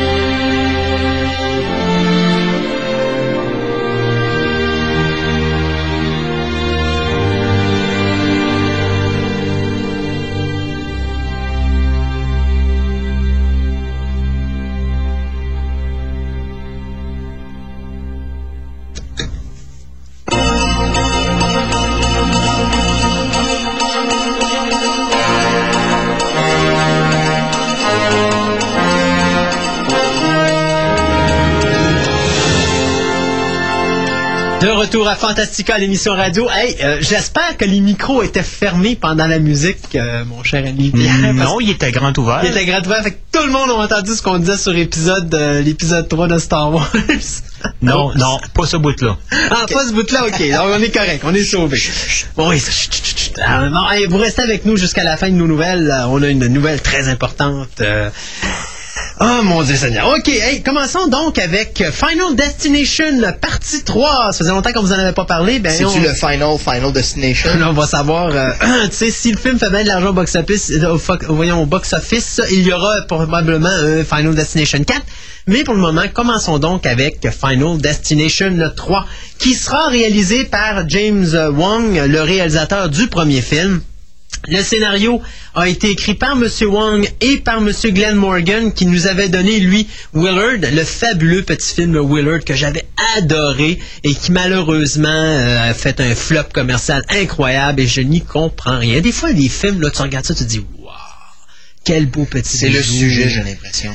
Moi, je pense Parce que, que les- tout, tout est toujours question de période. Ouais. Est-ce que c'était vraiment la bonne période pour sortir ce film-là? Mais moi, je pense que c'est pas une question de période dans le cas de Willard. Je pense que les gens sont tellement à avoir des gros films avec des grosses explosions, puis des grosses scènes d'action, des gros ci, puis des gros ça, que quand t'arrives à un film avec des rats, tu te dis, Ah, Trop minimaliste. ça va être ordinaire. Il aurait fallu que ce soit des armées, que la ville soit swampée de rats, puis là, le monde aurait fait Ah, c'est bon! C'est tout ce qui manquait sa bande-annonce? Quoi? Il aurait fallu dire que c'était un des concepteurs de X-Files, puis également le gars qui a fait avec James Wong la deuxième saison de Millennium. Les vrais fans, les gens qui... Ben, je dirais pas les vrais fans, parce que les vrais fans, ils sont probablement allés. Mais les gens qui ne connaissaient pas cet individu-là, juste par ça, auraient dit « Oh, faut pas manquer ça ». Et le film aurait probablement fait plus d'argent. Peut-être pas beaucoup plus, mais il aurait au moins fait ses budgets, je suis à peu près certain. parce Ouais, mais quand ils l'ont présenté euh, pour le cinéma, c'est quoi qu'ils disaient? C'est quoi qu'ils disaient comme Il annonce? disait absolument rien. Ils disaient même pas que c'était les, les réalisateurs, les producteurs Pas de du tout. Final Destination. Euh, c'est peut-être Final Destination, mais c'est à peu près tout. Il disait rien, il parlait pas de X-Files ou Millennium. Donc, euh, déjà là, les gens, ben, ça n'aide pas rien. Puis les gens qui n'ont pas vu Final Destination, parce que, soyons honnêtes, il y a encore des gens que je croise qui n'ont pas vu le premier Final Destination et je vois deux personnes qui lèvent ici. Hey les gars, vous me faites, vous me faites honte. On Quand est trois en studio. Le temps perdu, là, j'ai vu The One. C'était quand même. Non, pas non, t- t'aurais dû voir Final Destination avant The One. Puis quand tu vas voir Final Destination, tu vas comprendre que The One, c'est acheté au garbage. Parce que The One, c'est rien comparativement à Final Destination, le premier. Oubliez le deuxième, là, je parle du premier film. Hey, Vous me faites honte, là. On est trois dans le studio, cinq, puis je suis le seul à avoir vu ça. Ouais, mais c'est toi le fan d'horreur. Ah, ah oui, mais c'est quand même Moi, je suis fan bon sci-fi film. en partant. là. Ah, ok, d'abord. Mais C'est quand même un excellent film, Oh. Final Destination premier. Et je suis content de savoir que c'est la même équipe que le premier qui revient pour le troisième, parce que le deuxième, là, ça fallait vraiment pas, pas haut. Ma blonde m'avait tiré au cinéma pour aller voir, parce que j'avais dit, je suis à peu près certain que ça va être minable. Quand ils sortent des suites, puis que surtout que Wong et puis euh, euh, Morgan n'étaient pas là, je voulais pas aller voir ce film-là. Ça ça me disait absolument rien. Je savais qu'elle allait me sortir une cochonnerie. Comme de fait, ils nous ont sorti une cochonnerie avec un scénario bien conventionnel, bien ordinaire. Ah, la séquence de l'accident sur l'autoroute, elle est totalement délirante. Il y a eu du travail là-dessus, je, dirais rien d'autre là-dessus, mais c'est parce que le film est tellement conventionnel en soi. C'est vraiment une suite. Plus de sang, plus de, de nullité d'un dialogue. Euh, tu sais, il manque de contenu comparativement au premier où il y avait vraiment une ambiance totalement délirante. Là, moi, le premier film, là, je vais toujours me rappeler de la fameuse séquence qui fait jumper tout le monde au plafond. Tu sais, je la vois venir de loin, celle-là, mais c'est de voir les gens dans la salle. C'est la seule fois de ma vie, je pense, où est-ce que j'étais dans la salle de cinéma, où j'ai vraiment vu les gens jumper sur les sièges. Mais tu sais, c'est pas juste en voir jumper un ou deux, là. C'est tu vois vraiment la salle au complet, tout le monde en même temps, ça fait un bloom bloom. Ma blonde avait tellement été prise par cette séquence-là, je te mens pas, elle en pleurait dans la salle de cinéma parce qu'elle avait saisi. Moi, j'étais, je riais comme un malade parce que, en plus, je te ferai remarquer que j'ai eu des bleus pendant une semaine de temps parce que ma blonde me cognait dessus, l'air de dire, ouais, on savait bien, toi tu le savais, tu l'avais vu venir, mais elle est tellement efficace cette séquence-là. Puis quand tu vas la voir, tu vas savoir de laquelle que je parle. Je te dirai si j'ai levé les épaules ou pas. Moi, ben, je suis à peu près certain que tu vas pas la- tu vas pas l'élever parce que tu es devant un écran TV, à moins que tu t'enfermes dans le noir et tu mettes ton son au fond. Parce Non, que regarde, si t'as à faire un saut, que tu non, sois sur un parce grand que écran, faut, tu connais les, tu connais Morgan et Wong, tu sais qu'ils sont un peu comme Shyamalan. Quand ils travaillent leur film, ils travaillent avec le son. Et ce qui fait jumper le monde, c'est le son. Parce que tu as une fraction de seconde avant que cette séquence-là arrive, t'en as plus de son. Et là, quand ça frappe, ça frappe. Et je peux te dire que les gens font oups, ils jumpent. Mais si t'écoutes ça sur ton téléviseur, tu jumperas pas. Mais quand tu es en salle de cinéma ou encore tu t'enfermes dans le noir puis tu mets ton son au maximum, là, je peux te dire de quoi tu vas faire un méchant jump. Il n'y a pas d'autre façon d'écouter un film d'horreur de toute façon. Ben, c'est sûr qu'il n'y a pas d'autre façon. Ceci dit, donc, euh, New Line Cinema va produire le troisième film, dont le tournage va débuter sous peu à Vancouver. Et l'histoire, eh bien, c'est la suivante. C'est une, étudiante qui a des, prémonitions pardon, d'accidents qui vont se produire dans des manèges euh, de fêtes foraines. Euh, bien sûr, au départ, on avait parlé de faire ça dans les euh, montagnes russes. Probablement que ça va être encore le cas. On rêvait de faire un Final Destination 3 in 3D. Est-ce que Morgan va tomber dans le... Ben, plutôt James Wong va plutôt tomber dans le, le- le- Comment est-ce que je pourrais dire? Est-ce que ça va lui tenter de faire un film en 3D? Moi, si ces gars-là font un film 3D, regarde, je vais être le premier à prendre mon ticket. Ça va être complètement fou. J'imagine ce qu'ils ont fait avec Final Destination. J'imagine ce qu'ils feraient avec un troisième film en trois dimensions. Il me semble que ce serait bon de, de revenir à ça, le 3D. Ça fait longtemps. euh, Ouais, c'est parce que le problème, en tout cas, je sais pas. Moi, j'ai jamais vu un film 3D au cinéma. OK. Mais j'ai vu des films 3D euh, sur ma télévision avec les lunettes parce que, euh, bon, Freddy 6, euh, t'es capable de voir le film en 3D. Spy Kids 3, t'es capable de faire le film 3D. Mais le problème, j'ai mal à la tête après euh, 20 Moi, c'est drôle, les, les expériences que j'ai faites avec le avec les couleurs rouge et bleu euh, sur téléviseur, c'était vraiment pas... euh, Non. Moi, je te dis, quand tu bon. l'écoutes en noir, dans le noir, là, Spy Kids 3 et euh, Freddy 6, ça marche. OK? Creature of the Black Lagoon, j'ai essayé autant que je voulais. J'ai jamais réussi à le voir en 3D. euh, même avec ma... Moi, j'ai ma version en cassette vidéo en 3D. Là. Ça marche pas. Euh, même, j'avais écouté... Il avait passé à la télévision à Toronto il y a euh, au moins... euh, 14-15 ans de tout ça. Et euh, il, il louait les vidéos, euh, il louait les lunettes. là. Euh, tu t'en allais au poste de, de TV, puis tu allais chercher tes lunettes, tu louais, tu mettais un account, puis tu partais avec tes lunettes, puis tu fais l'écouter comme ça. Ça marchait pas plus. Donc, euh, mais vraiment, dans le noir, avec Spy Kids 3 et Nightmare on Elm Street 6, du coffret de Nightmare on Elm Street, parce que la seule façon de l'avoir, c'est du coffret, euh, ça marche. Ça marche, mais ces deux-là. Les autres, euh, à date, j'ai pas eu de bonne expérience. Ceci dit, donc, euh, le film de Final Destination devrait sortir 2006-2007. Euh, mais j'ai vraiment hâte, surtout de savoir que Morgan et, euh, et Wong sont, sont de retour dans, dans un milieu que je, dans lequel je les adore énormément. Ça va être le fun, surtout s'ils peuvent nous sortir un petit 3D. Ça serait tellement le fun. Oh! Moi, je me plaindrais pas d'un retour au 3D. Parce que moi, les films qui sont sortis dans les années 80, j'en ai vu trois, je crois, au cinéma. J'avais vu euh, Jazz 3D. Ouais. J'avais vu Parasite aussi en 3D. Je sais pas Ouais, le premier, film, ce- le premier film de Demi Moore. Ah, ah. Très mauvais comme film. Ben oui. enfin, les, effets, les effets 3D étaient bien. T'avais pas vu Vendredi 13 des fois? Non, malheureusement, j'avais pas l'âge à cette époque-là. euh. Ça, c'est quelque chose que je J'étais trouve dommage. an. Dans mon coffret, je n'ai pas la version 3D de Vendredi 13. Mhm. Ça, ça me manque. Ça aurait été bon, mais c'est parce que ça, c'était des films qui étaient polarisés. C'était pas des Effectivement. films euh, rouge et bleu. Non, il y avait vraiment un autre système, effectivement. C'était c'était très efficace, en tout cas, comme système, que je me rappelle. Ben, Vendredi 13 est le premier à avoir lancé cette technologie-là. ah, C'est ce qu'ils disent dans le making-of. C'est eux qui ont... parce qu'il y, en a eu- il y en a eu vraiment une trollée à cette Ouais, mais c'est après tout ça, parce que les autres ont été en quoi? Le troisième est en 83. Ou en 82, 83. C'est 83, il me semble. C'est 80, 81, 82, si je me rappelle bien. Oui, parce que, attends un peu.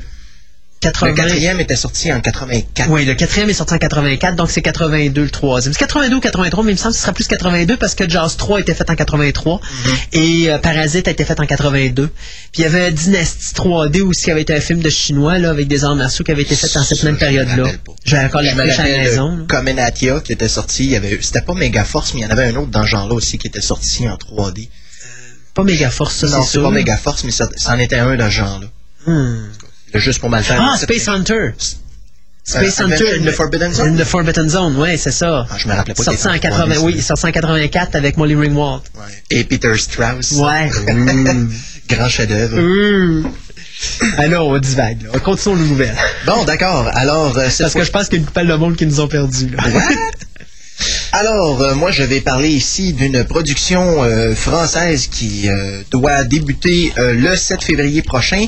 Ce sera la première production de Vincent Cassel qui euh, interprétera le rôle principal du film Le Chéitan, qui euh, sera en quelque sorte un espèce de...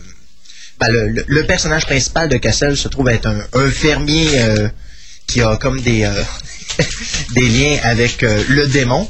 Et bien sûr, il y aura un groupe de jeunes personnes qui rencontrera, qui eux sortent d'une discothèque, euh, genre, c'est des, des gars qui ont dragué des filles dans Ouais, un genre le. Palladium. C'est cela, et tu rencontres quelqu'un un peu bizarre en sortant du bar qui dit Ah, tenez, on va aller faire la fiesta chez moi. Et bien sûr, le gars en question est un fermier euh, avec euh, des pensées un peu machiavéliques. Mon Dieu, c'est pas Hotel Hell all over again. Ils vont pas enterrer les gens jusqu'aux épaules dans la terre Ah, avec la tête qui sort. Dieu Puis... T'en rappelles de ça? Oui, oui, oui, oui. Ça, c'était les, les be- les belles années de la TV payante. Ben oui.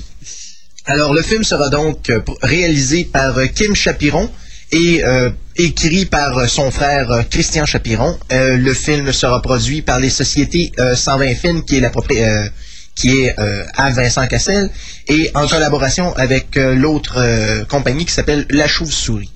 Alors, on n'a pas de date de sortie actuellement. Les autres acteurs que l'on retrouvera à l'intérieur de ce film seront donc Olivier Barthélemy, Lady, Lady Lee, Nic- Nico Lefat, Tan et Roxane Mesquida. Alors, euh, ce sera les autres personnes qui, euh, qui devront euh, survivre la nuit morbide.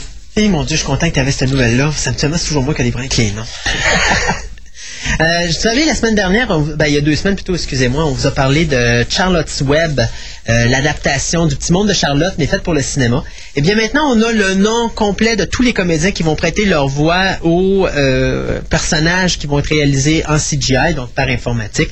Alors regardez bien ça, la lignée d'acteurs, parce qu'il y en a une méchante barge. On parle de Julia Roberts, qui va faire euh, Charlotte. Charlotte. On a Oprah Winfrey, Oprah Winfrey qui va être là, John Cleese, Steve Buscemi, Cedric the Entertainer, c'est qui, je ne sais pas, euh, Reba McIntyre, Kathy Bates, qu'on a vu dans euh, mon Dieu, Misery. Misery, c'est ça, et euh, Dolores Claiborne, euh, Thomas Haddon Church et André Benjamin, euh, qu'on a vu dans André 3000. Donc, ces acteurs-là et ces actrices-là vont faire les voix dans le film euh, Charlotte's Web, qui est une adaptation cinématographique de, des nouvelles de E.B. White. Euh, il y avait déjà eu une adaptation en dessin animé, je pense que tout le monde s'en rappelle. D'ailleurs, il y a eu une suite tout récemment qui avait été faite, je pense que c'est l'année dernière, Charlotte's Web 2, je me rappelle plus exactement le titre, c'était quoi. Donc là, bien, on va faire un film en personnage animé. C'était quoi la suite? C'était Wi- Wilbur qui faisait une, euh, une messe noire pour ramener l'esprit de Charlotte? ou- Aucune idée. Pour moi, il sacrifiait le bébé, les, les bébés de Charlotte à la fin du premier pour ramener le, le personnage. Enfin, Euh, le réalisateur, ça va être Gary Winnick, celui qui nous a donné 13 Going on 30. Et l'actrice principale du film qui va faire euh, la fille des euh, fermiers à qui appartient euh, Wilbur, eh bien, ça va être l'une autre. devinez qui ça va être, une petite blonde d'à peu près 11-12 ans. Il y en a qu'une à Hollywood présentement qui fait fureur et qui fait à peu près 3-4 films par année. Dakota Dakota Fanning, donc qui va être là. Euh, juste pour euh, vous dire euh, que le scénario a été écrit par Susanna Grant et Carrie Kirkpatrick et que le livre sur lequel est basé ce film-là a été publié dans 23 langues à travers le monde, 23 langues différentes, et a été vendu à plus de 45 millions de copies. Et ça, c'est depuis sa création en 1952.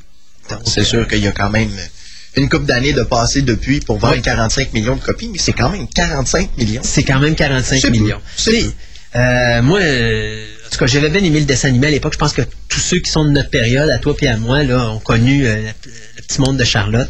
C'était un très beau film d'animation. Euh, beaucoup de cœur, beaucoup de passion dans ce film-là. J'ai bien hâte de voir ce qu'ils vont faire au cinéma. Le réalisateur, Gary Winnick, moi, j'ai bien aimé son film 30, euh, going, 13 Going on 30. C'est sûr que c'est pas le film idéal. Moi, entre ça et euh, Big, j'ai préféré Big de beaucoup. Là. Mais euh, c'est quand même un bon réalisateur. Il est capable de faire quelque chose qui a vraiment beaucoup de potentiel. Donc, je me dis qu'il est capable de sortir vraiment quelque chose d'excellent de d'une adaptation cinématographique de Charlotte's Web. Donc, avec Julia Roberts en plus comme actrice principale au niveau de la voix.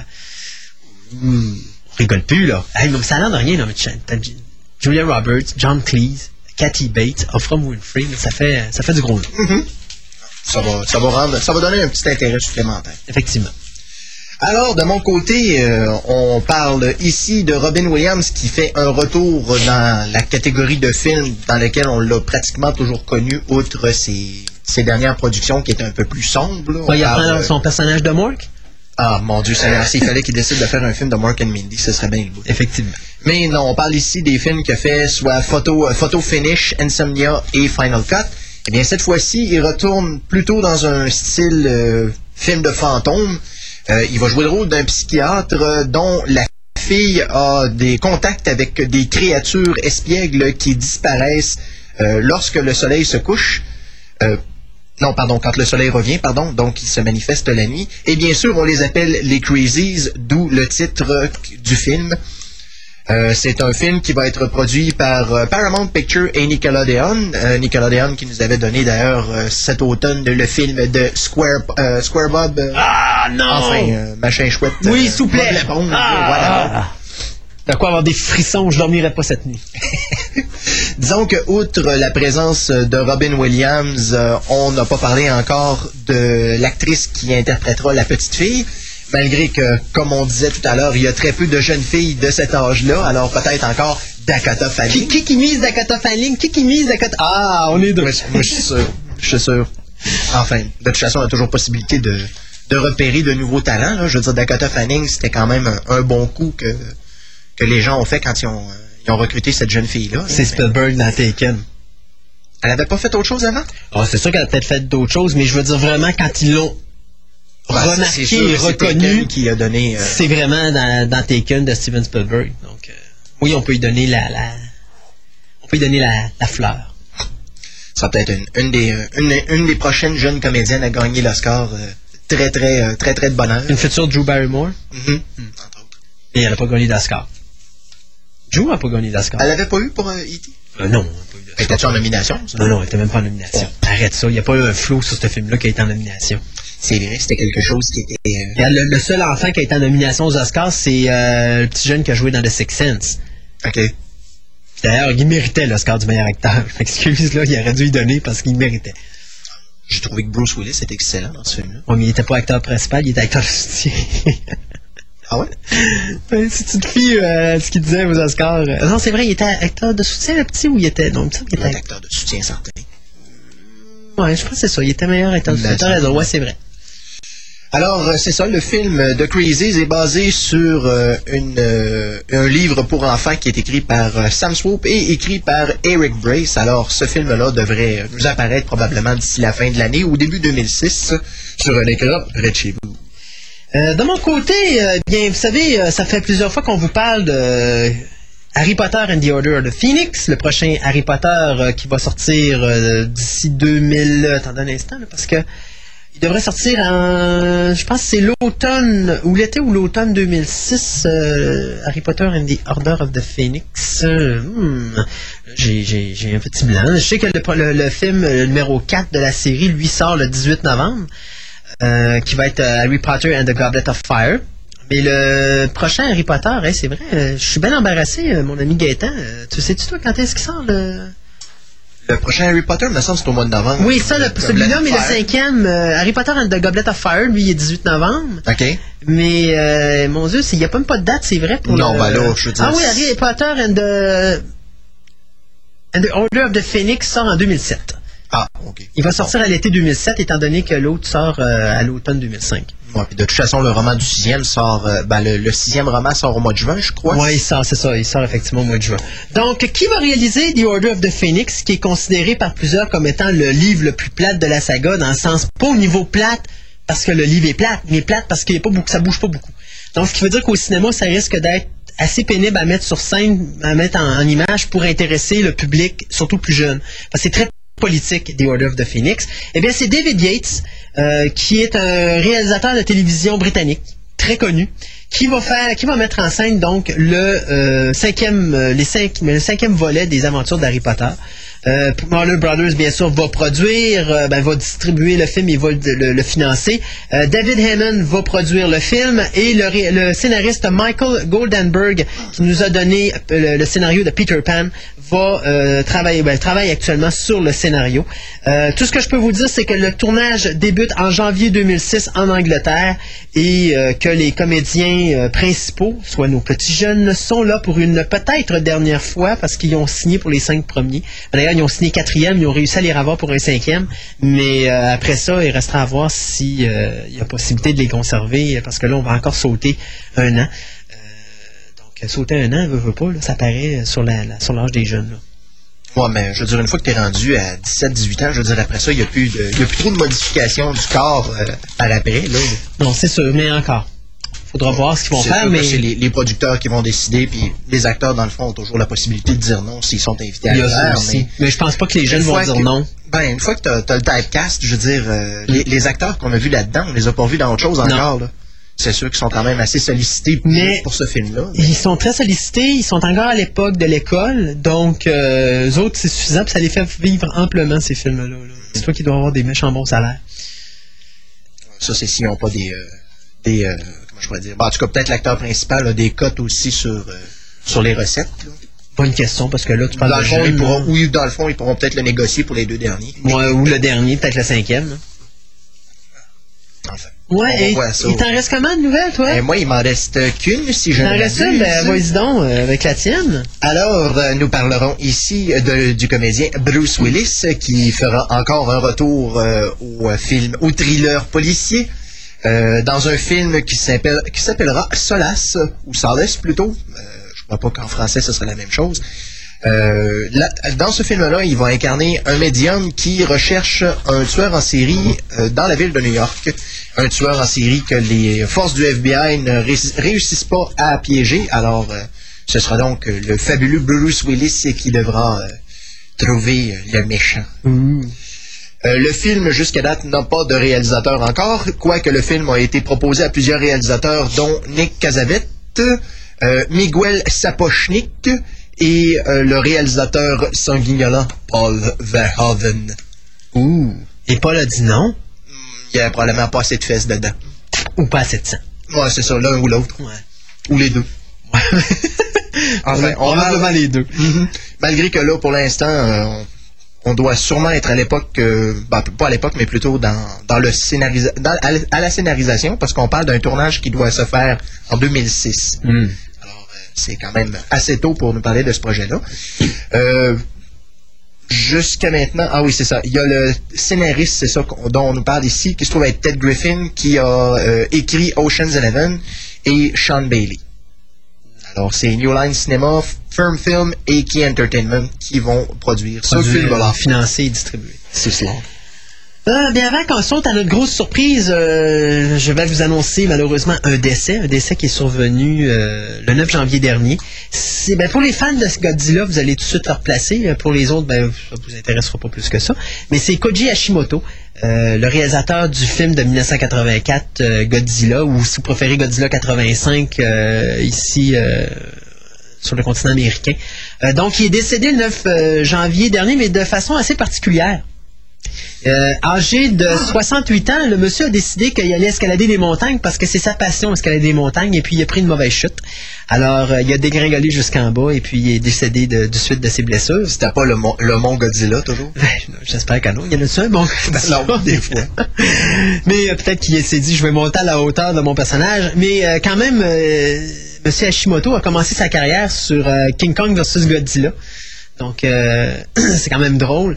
Il a travaillé, bien sûr, sur d'autres films comme Ghidorah the Three-Headed Monsters, euh, Godzilla's Revenge, Monster Zero et Frankenstein Conquer- Conquers the World. Ça, c'était... euh, je sais pas si tu te rappelles, il y avait un film qui s'appelait La guerre des monstres. Oui, oui, Bon, oui. Ben ça, c'était le deuxième film des Frankenstein Monsters, parce que pour eux, les Japonais, Frankenstein était le nom de la grosse bébite monstrueuse qui ressemble à un gorille, OK. qui était, euh, qui était celui qui était, euh, mon Dieu, euh, Il y en avait un qui venait des montagnes, l'autre qui venait de ouais, mais celui qui était foncé, c'était Frankenstein. C'était euh, c'était Sanda.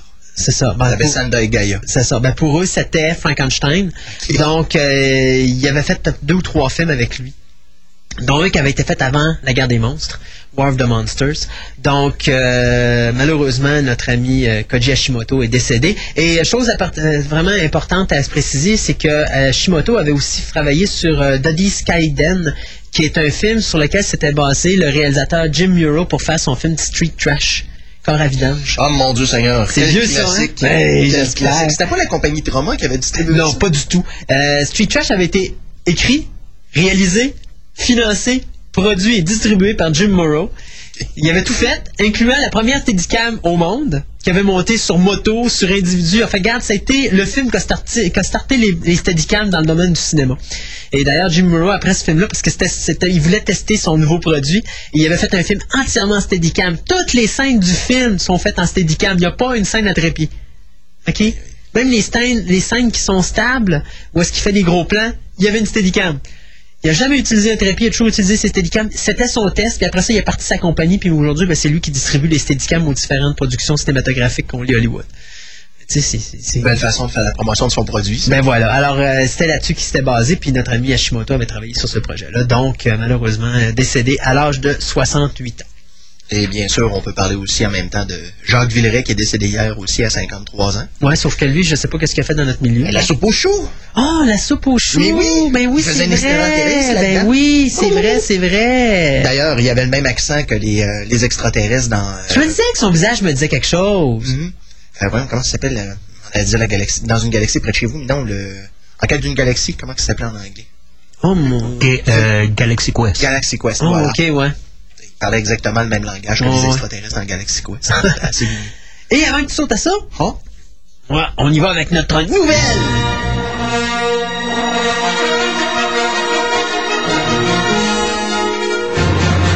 C'est la guerre. La République s'écroule sous les attaques du comte Dooku, l'impitoyable seigneur Sith. On trouve des héros dans les deux camps. Le mal est partout. Dans une manœuvre étonnante, le général Grievous, cruel supérieur des droïdes, s'est infiltré dans la capitale de la République et enlevé le chancelier Palpatine, chef suprême du Sénat galactique. Alors que l'armée droïde des séparatistes tente de fuir la capitale assiégée avec leurs pré- précieux otages, deux chevaliers Jedi entreprennent une mission désespérée pour secourir le chancelier captif. Oh, c'était cute! C'est incroyable. C'est incroyable, certain! J'ai... Ou comme dirait quelqu'un que je connais près de chez nous, il dirait C'est chou! Alors, vous aurez deviné que c'est le texte du prochain Star Wars. C'est une traduction, c'est sûr que c'est pas nécessairement ce qu'on va avoir dans le film, mais considérant bien des choses qu'on aurait pu utiliser pour faire la traduction, je pense que c'est peut-être ce qu'il y a de plus. Plus proche. Parce que je vais te dire, moi j'en ai vu une traduction sur Internet euh, hier, là, et puis euh, non, j'ai dit, euh, je laisse faire la nouvelle parce que de lire en anglais, on va se faire taper dessus. Puis en français, ben, ce que j'avais là, ça n'avait pas de bon sens. Puis bon, finalement, Ben, à l'ori- à l'origine, je voulais faire une première lecture en anglais, anglais? avec un gros accent britannique ouais, corsé. Je me suis dit, non, non, non, on va laisser faire. là, trop fancy pour moi. Donc le texte est sorti cette semaine? Il est sorti hier ou avant-hier, je crois. Moi je l'ai vu hier en tout cas. Mais euh, Mais j'en reviens pas parce que les informations, je trouve qu'ils sortent tellement vite. Déjà, l'adaptation en bande dessinée sort la première semaine d'avril. oui, effectivement. Le film sort le 15 mai. Ouais. Tu fais, voyons donc. Là, tu vas tout avoir. Tu vas tout savoir Ouais. le film avant même d'y aller au cinéma. les, les gens qui consultent les sites, euh, et je ne parle pas ici des seigneurs, mais bien les sites web, euh, je veux dire, s'ils vont sur le site de StarWars.com, ils vont trouver un résumé du roman qui va sortir aussi la première semaine d'avril, et le résumé donne tout, tous les punchs, Ouais. ou pratiquement tout. C'est quand même assez rough, je trouve. On dirait que la sécurité a comme été délaissée, mais c'est vrai que le, le visuel risque d'être pas mal plus important que l'histoire en tant que telle. Ouais, puis moi je te dirais peut-être un aspect là-dedans que Luke. Parce que tu sais que Lucas c'est un homme d'affaires. Hein? Il est pas stupide. Euh, dans ses films jusqu'à date, il a toujours été. Il a toujours fait attention à justement essayer d'avoir une certaine sécurité pour que les gens connaissent l'histoire. Mais je pense que les gens, il y a tellement eu de mauvais feedback sur le premier et sur le deuxième que je pense que là, ce qu'il fait, c'est regarder là ce qui se passe dans le troisième pour justement amener l'hameçon pour que les gens y retournent une dernière fois. Parce que moi, je veux dire que il y a des. Moi, je- j'étais même pas sûr. Puis même la bande-annonce m'a pas fait changer d'idée, là. Mais je suis même pas sûr que l'intérêt y est d'aller voir le troisième. Je vais y aller parce que j'ai quelqu'un que si j'y vais pas, elle va me taper dessus à la maison, là. Mais euh, je serais tout seul, je sais même pas si j'attendrais pas qu'il sorte en DVD. Regarde, les- le, le premier a été pour moi acceptable à cause de la course de pod. Et le combat des Jedi à la fin. Mais le deuxième a été une déception des premières séquences jusqu'aux dernières. À part la séquence de guerre qu'il y a sur la planète là avec les euh, les clone troopers à la fin qui est vraiment impressionnante. euh, je m'excuse, mais l'histoire de ce film-là est- laisse à désirer, puis il y a une panoplie d'affaires que tu écoutes, puis tu te dis, voyons donc, ça n'a pas de bon sens. C'est comme Lucas, à un moment donné, il a fait plein d'affaires, puis il dit, bon, mais maintenant, après ça, on va changer tout ce qui vient par la suite qu'on avait fait avant pour aménager avec ce qu'on a fait là. Fait que, tu sais, il n'y a plus de respect sur les gens qui ont créé Star Wars ou le phénomène Star Wars, qui eux ont été dans un univers. Là, aujourd'hui, Lucas fait ce qu'il veut, puis il modifie cet Ça a univers-là. toujours été le cas. Par exemple, Lucas, Oui. Lucas, ça a toujours été clair que tous les gens qui écrivaient du roman ou de la bande dessinée, si ça n'a- ça n'avait pas l'égide de Non, mais c'est pas. Moi, je sais où tu vas aller, mais c'est- moi, c'est pas là que je parle. Tu sais, je parle, mettons, un exemple d'aller foutre ces trois PO avec euh, Oncle Owen et, et Tante Berthe. Beru. Tante Beryl. Beryl. En français, ouais, ok, mais c'est Tante Beru. Euh. Regarde, je m'excuse, là. Mais moi, j'aurais ces trois PO, ne serait-ce qu'une semaine, même si je l'enverrais dix ans plus tard, je ne l'oublierais pas, ça c'est sûr, ok? Imaginez une semaine. Puis là, et là, ils l'ont comment donné? Euh, une- Ben, au pas mal d'années. Pas mal d'années. Parce qu'il est rentré quand que, quand que la mère d'Anakin est, est probablement rentrée là. Mhm. Mais elle n'a pas été là juste un an, là. Hein? C'est une dizaine d'années, bien comme il faut. Bon. Fait que, tu sais, comment tu fais pour oublier ces trois PO quand tu le vois dans A New Hope? Il n'y a pas la même couleur. Ah, il a exactement la même couleur. Arrête ça, là. C'est pour ça, il y a plein de petits détails comme ça que moi, je suis pas capable. Et Je veux dire aussi que des, des robots de ce genre-là, on n'en a vu qu'un. Ben oui. Si on en avait vu plusieurs, on aurait pu dire, ouais, mais ils ont tous le même comportement ou ils ont des trucs similaires. Non. Mais c'est sûr que ces trois PO, nous autres, on a tous l'impression que Il est- il est- le même. Ouais, et il est unique pour une raison. Il a été conçu par Anakin. Mhm. Donc, il n'y en a pas d'autres comme lui. Si on se base C'est sur ce qu'on a vu jusqu'à c'est là. un, des- un des trucs avec lesquels j'ai de la difficulté parce que dans le fond, on sait qu'il y en a d'autres de robots de genre-là parce qu'on en a vu d'autres dans d'autres films. Ben oui. Sauf qu'il n'était pas de la même couleur. Non, pas tout à fait, mais quand même, je veux dire, le l'appareillage était le même. Non, oui, c'est ça. Fait que, tu sais, c'est pour ça que moi. Enfin, je dis pas plus que ça parce que La si je continue à parler. Parce que tu sais que si je commence à parler de ça, on va finir avec Minority Report quelque part. Ouais, et d'ailleurs, je me suis fait dire que tu devrais peut-être changer ton opinion de Minority Report peut-être plus vers iRobot, je me suis fait dire que les, visuels étaient assez spectaculaires aussi. Un robot est assez spectaculaire, moins spectaculaire que Minority Report. Parce que ce qui détruit iRobot au niveau des effets spéciaux, c'est sa conclusion où est-ce qu'à un moment donné, les ordinateurs, tu les vois, puis ça paraît que c'est fait en informatique parce que ben, pas Spielberg, mais Ale- Alex Proyas a poussé un petit peu trop loin ces effets spéciaux. Et moi, c'est ce que je reproche aux effets spéciaux. C'est ce que je reproche aux effets en, CGI aujourd'hui à Hollywood. C'est qu'un réalisateur qui utilise bien ses CGI, on regarde le film, on y croit, ça n'a pas l'air trop d'effets spéciaux. Quand tu commences à te dire, oups, ça a de l'air d'un effet spécial, t'as un problème. T'as été trop loin. Et Lucas, dans le deuxième film, il a été maître là-dedans de A à Z. Moi, je m'excuse, mais ces séquences où est-ce que tu vois ces trois PO qui marchent avec R2D2 dans l'espèce de grosse usine, j'aurais bien mieux préféré qu'il me laisse ces trois PO vu de cadrage de proche, puis que tu vois qu'il est fait en robotique, que de le voir de loin où est-ce que tu vois qu'il est fait en informatique, puis il marche tout croche de toute façon, parce qu'il y a de l'air de quelque chose de fait par ordinateur, puis t'as de l'air que le render a mal été fait. là. Euh, Il y a des séquences comme ça, qu'à un moment donné, comme la séquence quand euh, Anakin se ramasse sur l'espèce de grosse bébite, là, puis qui fait du rodéo Ah ouais, dessus, c'est épouvantablement atroce. ça, c'est parce que c'est un mélange, c'est un mélange d'acteurs et d'effets digital. Puis Oui. ça, le mélange en- il est pas efficace Non. encore. J'ai l'impression qu'on est loin d'être rendu. Oui. Parce que si on regarde justement comme Spider-Man, moi Spider-Man, je trouve ça atroce parce que les, euh, la motion, les mouvements qu'il fait sont trop rapides. Comparativement à ce qu'ils devraient être. Il y a- on dirait qu'il manque des frames dans, dans le mouvement. Mais c'est fait volontiers. C'est parce qu'il faut, faut, pour que tu aies moins le temps de voir le défaut. C'est un peu la même affaire que quand Godzilla il tournait tout le temps de nuit. Tu te rappelles à un moment donné, chaque fois qu'on avait des effets comme Jurassic Park, Mhm. chaque fois que tu voyais des Rex ou des ci ou des ça, c'était tout le temps dans le noir. Parce qu'il fallait qu'il camoufle les défauts. Et Godzilla, ça a été un des premiers films où tu vois un monstre fait en CGI de jour. Mhm. Ils l'ont risqué, ça paraissait, mais c'était quand même bien fait.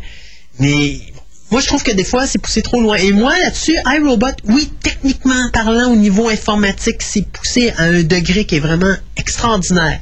Ça, j'enlèverais rien à ce film-là. Mais il y a des séquences qui c'est trop loin. Ce que t'as pas dans Minority Report, Minority Report, il y a une séquence que je trouve trop loin dans Minority Report. C'est la séquence où, à un moment donné, il y, a, il y a des policiers avec des packs là, qui leur permettent de voler, puis ils courent après. euh, Ah ouais, pendant qu'ils s'amusent à sauter de véhicules. C'est ça. Celle-là- je trouve même pas bonne, cette séquence-là. Ça paraît au bout que c'est du, euh, Ouais, du c'est ça. du, euh, Mais c'est trop. Mais quand même, quand tu regardes la séquence comme les, les espèces d'araignées mécaniques, là, elles sont tellement bien faites. Euh, Il y a des bonnes séquences. En tout cas, ceci dit, pas. Tu vois, je savais, je savais qu'on finirait là-dessus. Euh, ah ouais, oui, c'est sûr. Avant qu'on vous quitte pour un autre petit bout musical, juste pour vous rappeler que cette semaine, en DVD, bien sûr, Alien vs Predator, AVP, sorti en version full screen et widescreen. Choisissez celle que vous voulez, c'est deux Oui, pochettes et totalement ben, Il y différentes. en a probablement qui vont vouloir attendre aussi parce que ça a l'air qu'il y a une nouvelle version qui est annoncée déjà. Un Ouais. Special Edition, je pense, pour le mois de mars ou avril. Ah, mais ça, j'ai pas vu. Moi, j'avais vu 2006. Fait que là, tu m'apprends Ah. quelque chose pour euh, AVP. Predator 2, la collector, Special Collector Edition qui est sortie également euh, cette semaine. The Beastmaster, Dan Corby, il ressort encore une fois la nouvelle version.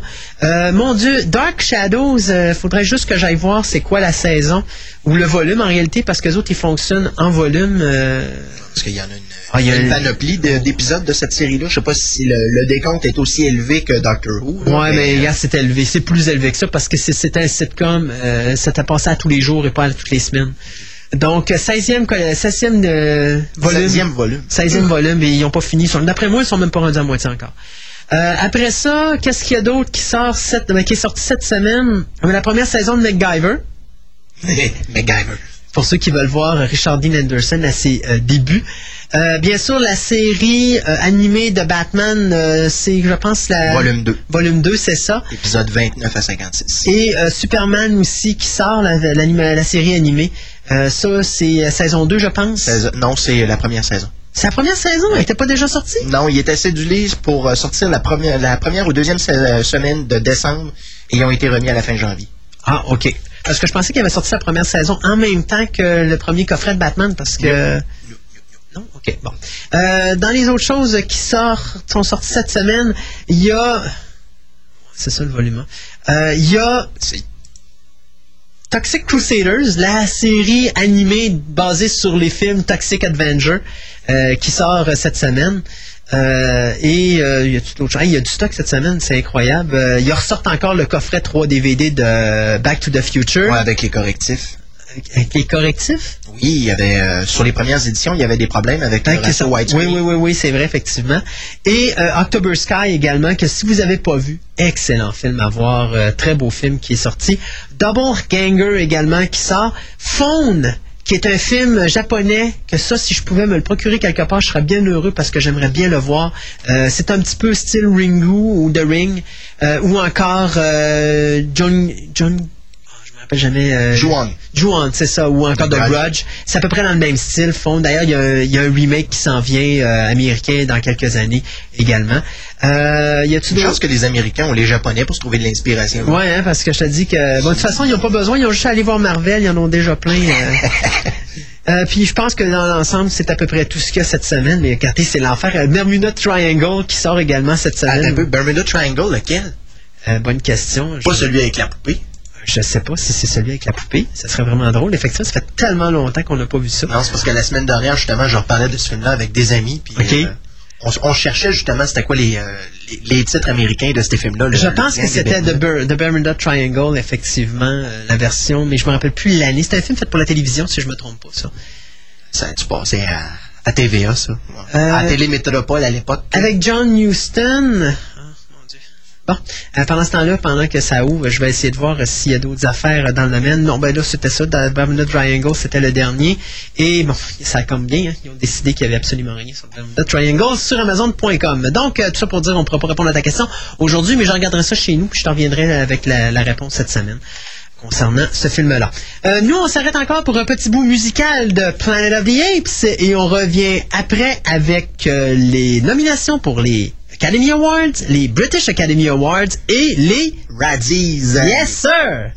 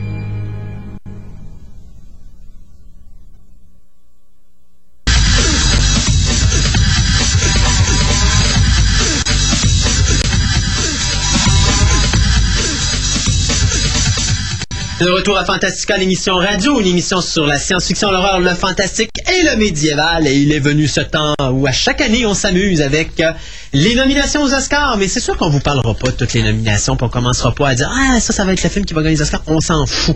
On veut juste vous dire dans science-fiction, l'horreur, le fantastique, c'est quoi qui est nominé. Euh, par contre, on commence. T'as le choix entre les British Academy Awards, les Academy Awards ou les euh. Je pense qu'on va rire, on va se garder les Razzies pour la fin. Pour la fin, ok. Euh, regardons, on va commencer par les British Academy Awards. Qu'est-ce que t'en dis? Alors, les British Academy Awards. Ah, t'avais l'information? Ah, je t'avais envoyé tout ça. Oui. Ben, gadon, je pensais pas que je t'avais envoyé tout ça. Donc, les euh, British Academy Awards, euh, cette année, sont assez spéciales. D'abord, pour commencer, ça a lieu le 12 février à Londres.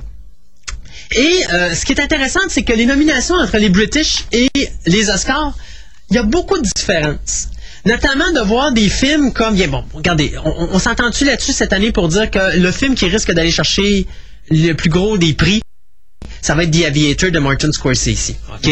Ça risque d'être ça. D'ailleurs, il est nominé dans les deux catégories, que ce soit meilleur film au niveau des British Academy Awards ou au niveau des Academy Awards, c'est-à-dire les Oscars, euh, comme meilleur film. Mais ce qui est le fun, c'est de trouver des films comme Eternal Sunshine of the Spotless Mind, avec Jim Carrey, qui est même pas nominé ici aux États-Unis ben, pour les Oscars, mais qui est nominé au niveau britannique. Et ça paraît parce que c'est à peu près le style de film que les Britanniques aiment, aiment beaucoup. Un film très cérébral. euh, Un peu sauté. un peu sauter ses barres, effectivement, que c'est pas tout le monde qui va aimer. Finding Neverland, bien sûr, est également nominé par les euh, meilleurs films de l'année. Euh, bien sûr, là-dessus, on joint avec d'autres films comme Vera, Vera Drake, The Aviator, puis The Motorcycle Diaries.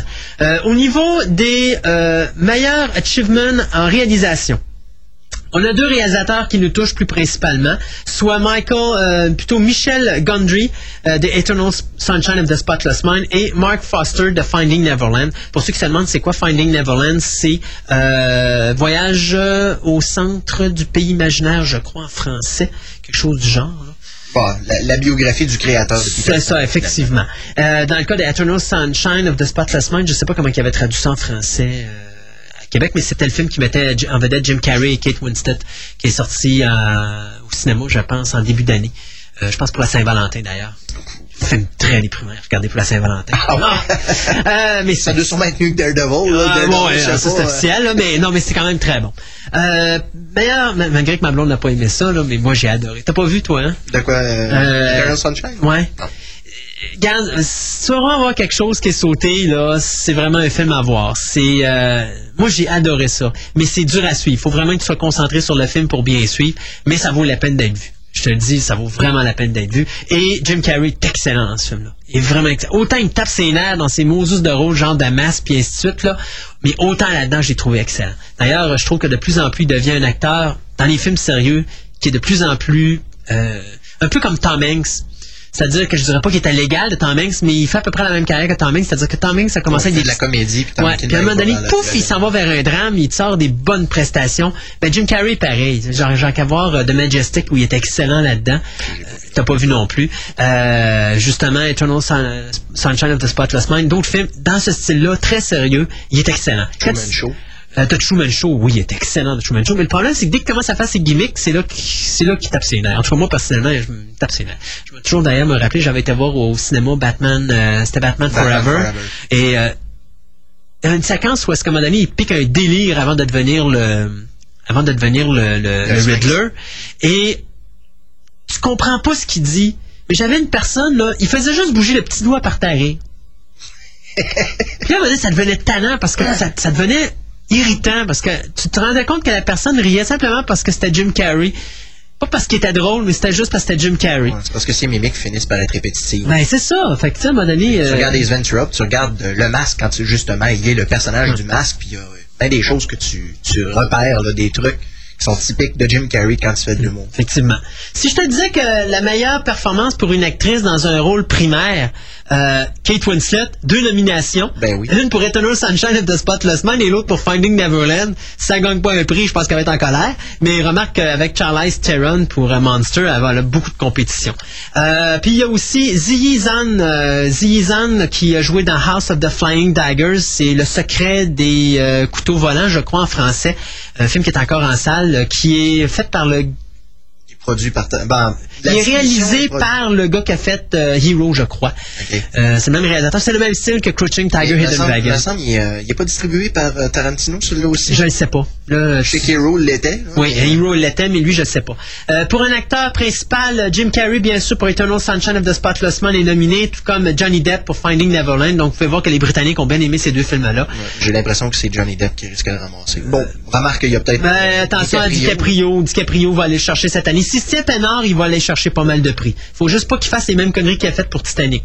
Parce que Titanic avait commencé à envoyer balader tout le monde, là, puis quand il avait fait ça, parce qu'il avait dit à tout le monde, ah, je vais gagner l'Oscar, c'est sûr, c'est sûr, puis si on me nomine pas, si on me donne pas le prix, c'est rien que des bandes de ci pis des ça. Puis ça l'avait, euh, il avait même pas été nominé aux Oscars comme meilleur acteur à cause de ça. Il l'avait boycotté de là. Pourtant, je trouve pas que c'est. Je trouve pas que c'est une de ses Non, mais c'est parce que tout le monde avait été nominé pour Titanic, Oui, pour sauf lui. forme, pour la forme, parce qu'il y a quand même certains trucs qui faisaient que c'était c'était bien. Ouais. Mais je, sais. pas que ça, ça Non, mais- un Oscar. Mais c'est bon, mais regarde, pour moi, tant qu'à moi, le Titanic, il y a bien des choses qui a gagné les Oscars pour lesquelles je trouvais qu'il méritait pas les Oscars. La réalisation technique, les décors. La réalisation, il la méritait. Meilleur film, il la méritait pas. On se comprend là-dessus, là, parce que James Cameron, comme meilleur réalisateur pour Titanic, numéro un, j'y donne parce que la job qu'il a faite là-dessus, elle est débile. Mais au point de vue du film, on en repassera parce que point de vue film, c'est loin d'être un film extraordinaire. Si ça, ça gagne l'Oscar du meilleur film, ben je pense que Bob l'éponge a des bonnes chances de gagner l'Oscar du meilleur film cette année. Ça c'est dit. Euh, meilleure performance pour une actrice de soutien, il y a Julie Christie dans euh, Finding Neverland. Puis c'est peut-être bon de juste souligner Nathalie Portman pour Closer. Nathalie Portman, euh, quoi? Ouais, mais Closer, c'est pas un. Non, je sais, mais c'est pas juste le nom de Nathalie Portman Ok, qui fait la princesse sûr. Amidala, tu sais. Tiens, gadon. Ben, tu sais, je me suis dit, vu qu'elle est en nomination, on peut peut-être juste le spécifier. Euh, de toute façon, moi, je pense qu'elle a bien des chances d'aller chercher le score là-dessus. Euh, meilleur scénario, Finding Neverland. Là, je vous, on, vous, on vous donne pas tous les titres, on vous donne juste les films dans lesquels ils ont eu des nominations qui touchent à notre milieu. Ouais, là, c'est adaptation, par C'est exemple. adaptation, effectivement. Euh, meilleur scénario original, Eternal Sunshine of the Spotless Mind. Euh, meilleur film qui n'est pas été, qui n'a pas été réalisé dans une langue anglaise, House of Flying Daggers. Euh, au niveau des, euh, du prix pour le meilleur trame sonore, euh, Finding Neverland est nominé également. Euh, meilleure cinématographie, donc direction photo, on a, on retrouve toujours Finding Neverland avec House of Flying Daggers. À date, pas très originaux, les Britanniques. Il va hein? falloir que je vois ce film-là, par exemple, House of Flying Daggers. Ouais, ben, si tu as vu Crushing Tiger, Hidden Dragon, ça va donner une bonne idée. Au niveau de la- des designs de production, euh, là, on a oh une petite surprise. On a, oui, bien sûr, Finding Neverland. On a toujours House of Flying Daggers, mais on a Harry Potter and the Prisoner of Azkaban. Donc, qui s'est rajouté au lot.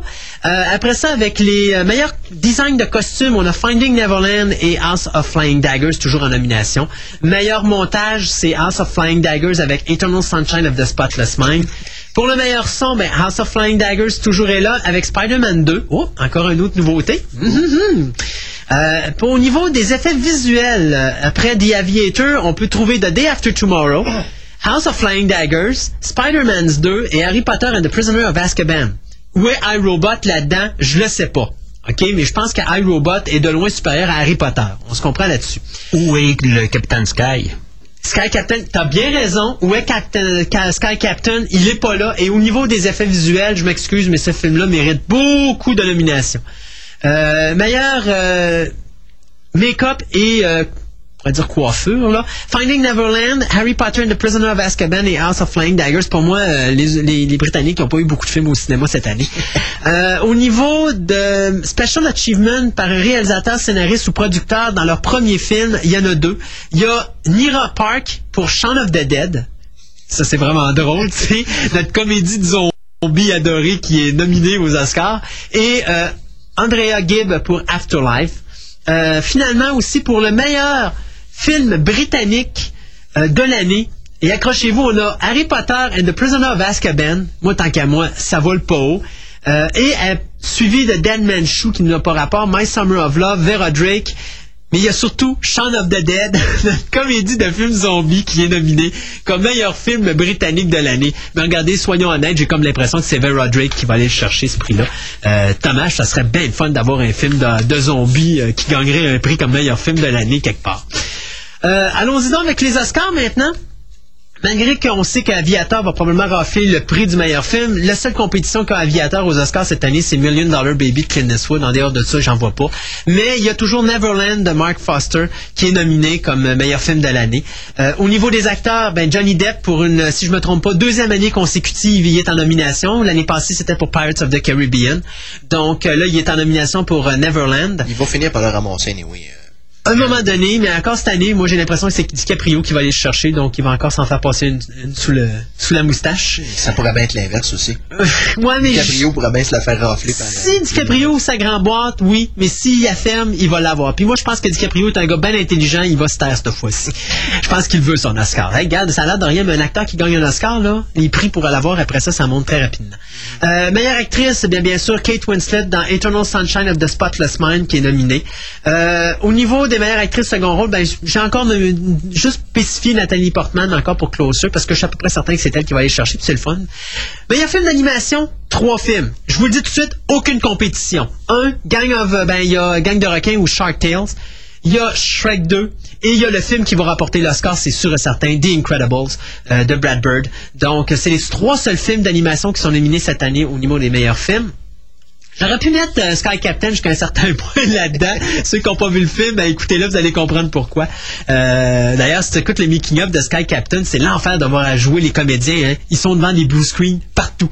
Les fleurs, c'est pas des blue screens, mais le plancher, c'est du blue screen. Le fond, c'est du blue screen. Le plafond, c'est du blue screen. Tout est du blue screen. donc, les, les props qu'on voit derrière eux autres sont... C'est tout du blue screen. Ok, ok, mais Toutes les séquences. plantes. Oui, les plantes, les fleurs qui sont en avant, comme quand ils sont à un moment donné dans la forêt, là, t'as des fleurs en avant d'eux autres. Les arbres sont en blue screen, mais, c'est-à-dire sont CGI. Mais les, les plantes qui- dans lesquelles ils passent, puis qui doivent passer en avant d'eux autres, là, Ok. c'est-à-dire les fleurs, do- doivent- eux autres passent en arrière des fleurs, eux autres sont en vrai. Ok, ben, remarque que c'est une bonne idée parce que ça, ça donne des repères aux acteurs. Exact. Et euh, d'ailleurs, dans les séquences quand ils sont dans le ballon avec euh, Frankie, euh, pas dans le ballon, mais dans la station euh, aérienne, là, Oh, ouais, ok, avec. Frankie, tout le mur sur lequel il y a les, les- les- appareils de conduite et tout ça, là, c'est un blue screen. Ils ont rien. Fait que tu t'imagines ça, c'est épouvantable.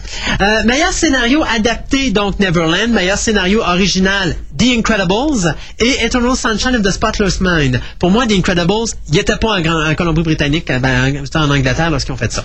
Euh, meilleure photographie, euh, il y a trois films qui nous intéressent. D'abord, il y a bien sûr euh, House of Flying Daggers. Il y a The Passion of Christ de Mel Gibson et Phant- Phantom of the Opera, euh, l'adaptation de Joel Schumacher, qui euh, fait partie de ça, euh, avec bien sûr Aviateur, là, qui fait partie du lot. Mais j'ai comme l'impression, moi je pense qu'il y a bien des chances que le fantôme d'opéra aille chercher un prix là-dedans. Si c'est pas là, il va aller chercher au niveau des costumes.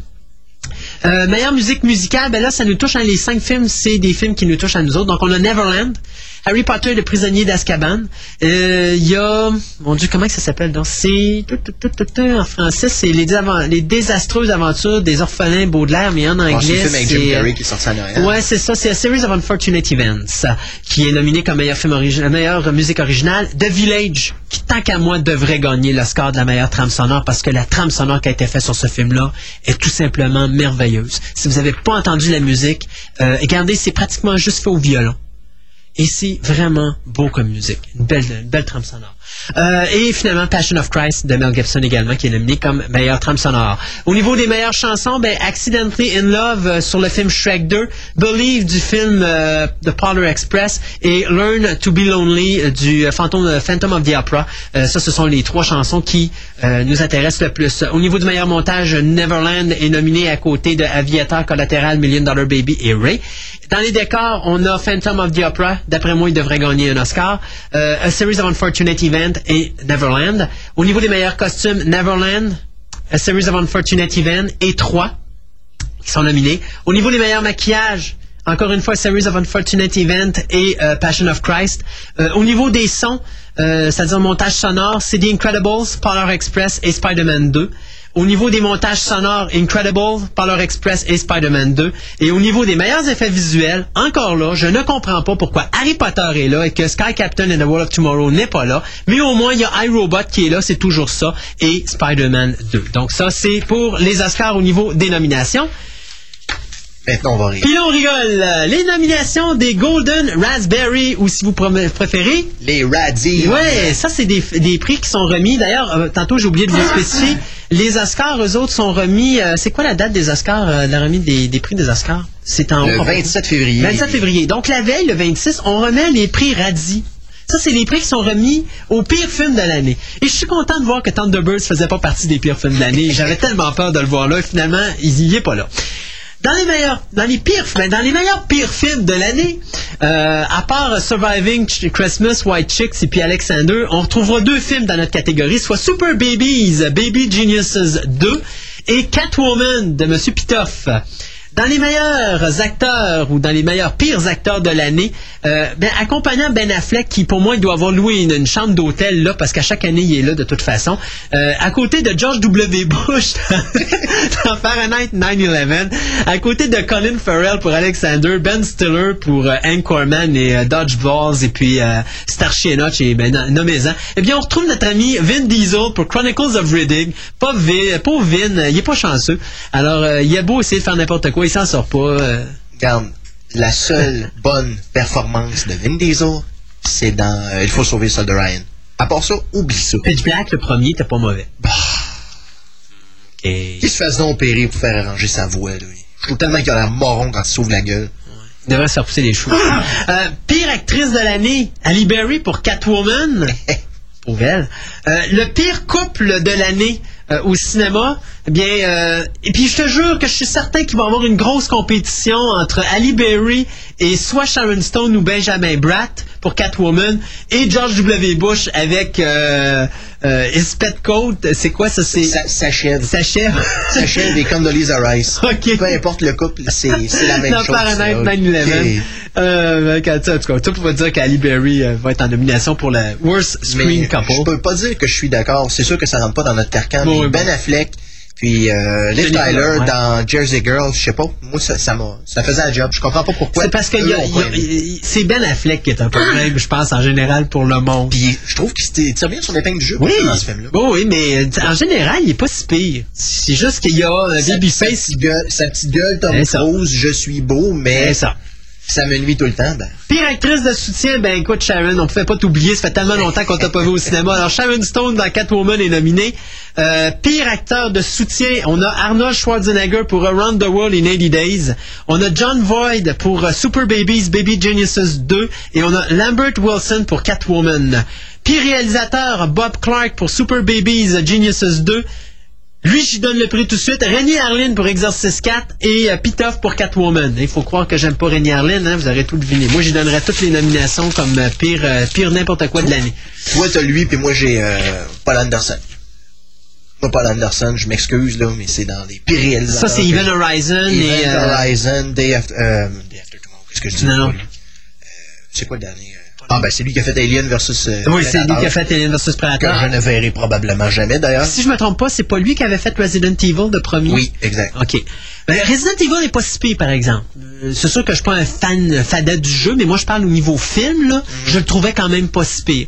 J'ai pas vu Alien vs Predator encore, mais de toute façon, dans les pires Ah, remakes ou suites, ben, on a Alien vs Predator, justement, qui est nominé, mais on n'a pas Thunderbirds. Euh, on a Anaconda's Hunt for the Blood Orchid, qui est la suite, bien sûr, d'Anaconda. On n'a pas Th- Thunderbirds, bien sûr.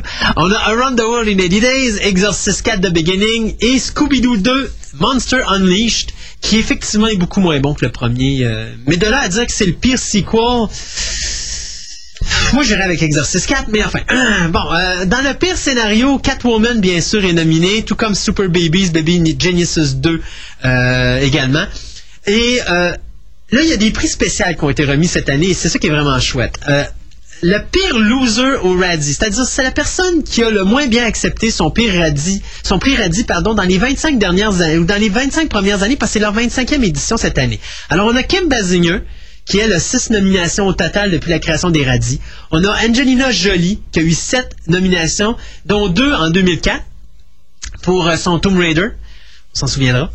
Euh, on a Ryan O'Neill qui a six nominations, Keanu Reeves avec sept nominations et Arnold Schwarzenegger avec huit nominations. Moi, ça me surprend. Ou bien Sylvester Stallone recevait très bien ses prix parce que le gars le plus nominé dans les radis de toute l'histoire des radis, c'est bien sûr, Arn- c'est bien sûr Sylvester Stallone. Je me rappelle même pas la quantité qu'il y a, mais l'année passée, il était encore nominé pour un de ses films. euh, qui était Kids Spy 3 Kids, ouais. et euh, je m'avais monté une montant c'était complètement astronomique je pense qu'il était là tous les ans je pense que c'est la première année que Sylvester Stallone n'est pas là puis ça se peut-tu que cette année il n'ait pas fait de film? Ça fait un bout de temps qu'il a Ouais, c'est pour de ça qu'il n'est pas nominé. Pour moi, il s'est dit, cette année, les radis, je vais essayer de les éviter, je ferai pas de film. Euh, le pire Film. pas qu'il fasse un film avec Ben Affleck. Non, effectivement. Ben, peut-être que oui, ça l'aiderait peut-être. Ce serait quelqu'un d'autre qui pognerait le Radis cette Ouais, année-là. peut-être, peut-être. Le pire euh, drame euh, ou pire film dramatique des 25 dernières années, regardez, je pense qu'il n'y a pas de compétition. Hein. Il y a soit Sweep Away en 2002, Showgirls en 95, Mommy Dearest en 81, The Lonely Lady en 1983 ou Battlefield Earth en 2000. On donne-tu tous la game pour dire que ça va être Battlefield Earth qui va ramasser? C'est impossible de battre ce film-là au point de vue nullité. euh, c'est, c'est incroyable. Ben, moi, j'attends encore la deuxième partie avant de me le taper. Ouais, c'est ça. OK. Ah, la pire comédie dans les 25 dernières, les 25 premières années, bien sûr, on a Adventure of Pluto Nash, que j'ai pas vu encore. The Cat in the Hat et euh, Freddy Got Fingered, ça c'est une erreur de ma part, parce que c'est Leonard Part 6 en réalité qui avait plus un rapport avec la science-fiction. Euh, donc, c'est les films qui vont être nominés pour la pire comédie dans les euh, 25 dernières années ou les 25 premières années. La pire euh, comédie musicale, le pire musical des 25 premières années, eh bien, il y avait qu'un film qui nous intéressait là-dedans, soit Xanadu. Et pourtant, moi, j'ai pas détesté Xanadu. Il y a des beaux petits bouts musicaux. Quand tu vois la liste des autres qu'il y a de, en nomination, là, Can't Stop the Music avec. euh, c'était YMCA qui jouait là-dedans. Ouais, exact. Ah. Rena Stone avec euh, Burt Reynolds et puis euh, Dolly Parton, Ah, c'était pas ça. fort non plus. Glitter avec la chanteuse. comment elle s'appelle Bon, juste pour mal faire. De- C'est pas ra- Euh, Lopez qui jouait Non, non, non, non. euh, C'est une des, Spi- des euh, Spice Girls? non. non? J'essaie de me rappeler. D'ailleurs, le t'as Spice. Will qui est là. Ouais. Puis From Justin to Kelly qui a remporté tellement de prix Raddy l'année dernière, c'en était ridicule. Mais Xanadu, il y a un beau segment dans ce film-là, à un moment donné, où est-ce qu'il mélange le rock des années 80 avec la chanson des années 50. Puis t'avais, la, t'avais justement la, la séquence où t'avais euh, euh, Olivia Newton-John qui dansait avec Gene Kelly. C'était tellement beau comme Non, séquence. encore une fois, il y a vraiment des bons éléments dans ce film-là. C'est Oui. sûr que c'est pas une réussite sur tout son ensemble. Non, mais c'est pas un navet. Pas complet, ça. Et pour cette année, bien, disons que pour les nominations euh, par film, eh bien, Catwoman en a réussi 7. C'est le top cette année. Exorcist 4, Tout Come Around the World in 80 Days en a 2. Et Super Babies euh, qui en a 4. Donc, c'était euh, les nominations cette année. Euh, bien, disons que quand on va commencer le mois prochain, on pourra vous dire qui a remporté tous ces prix-là. Ça va être fabuleux à regarder ça. On se tapera une belle table ronde d'une heure là-dessus, probablement. Ah, non, pas vraiment. Donc, on s'arrête encore. Ouais, c'est ça. on s'arrête encore pour un dernier petit bout musical de Planet of the Apes et on vous revient après avec notre petite table ronde.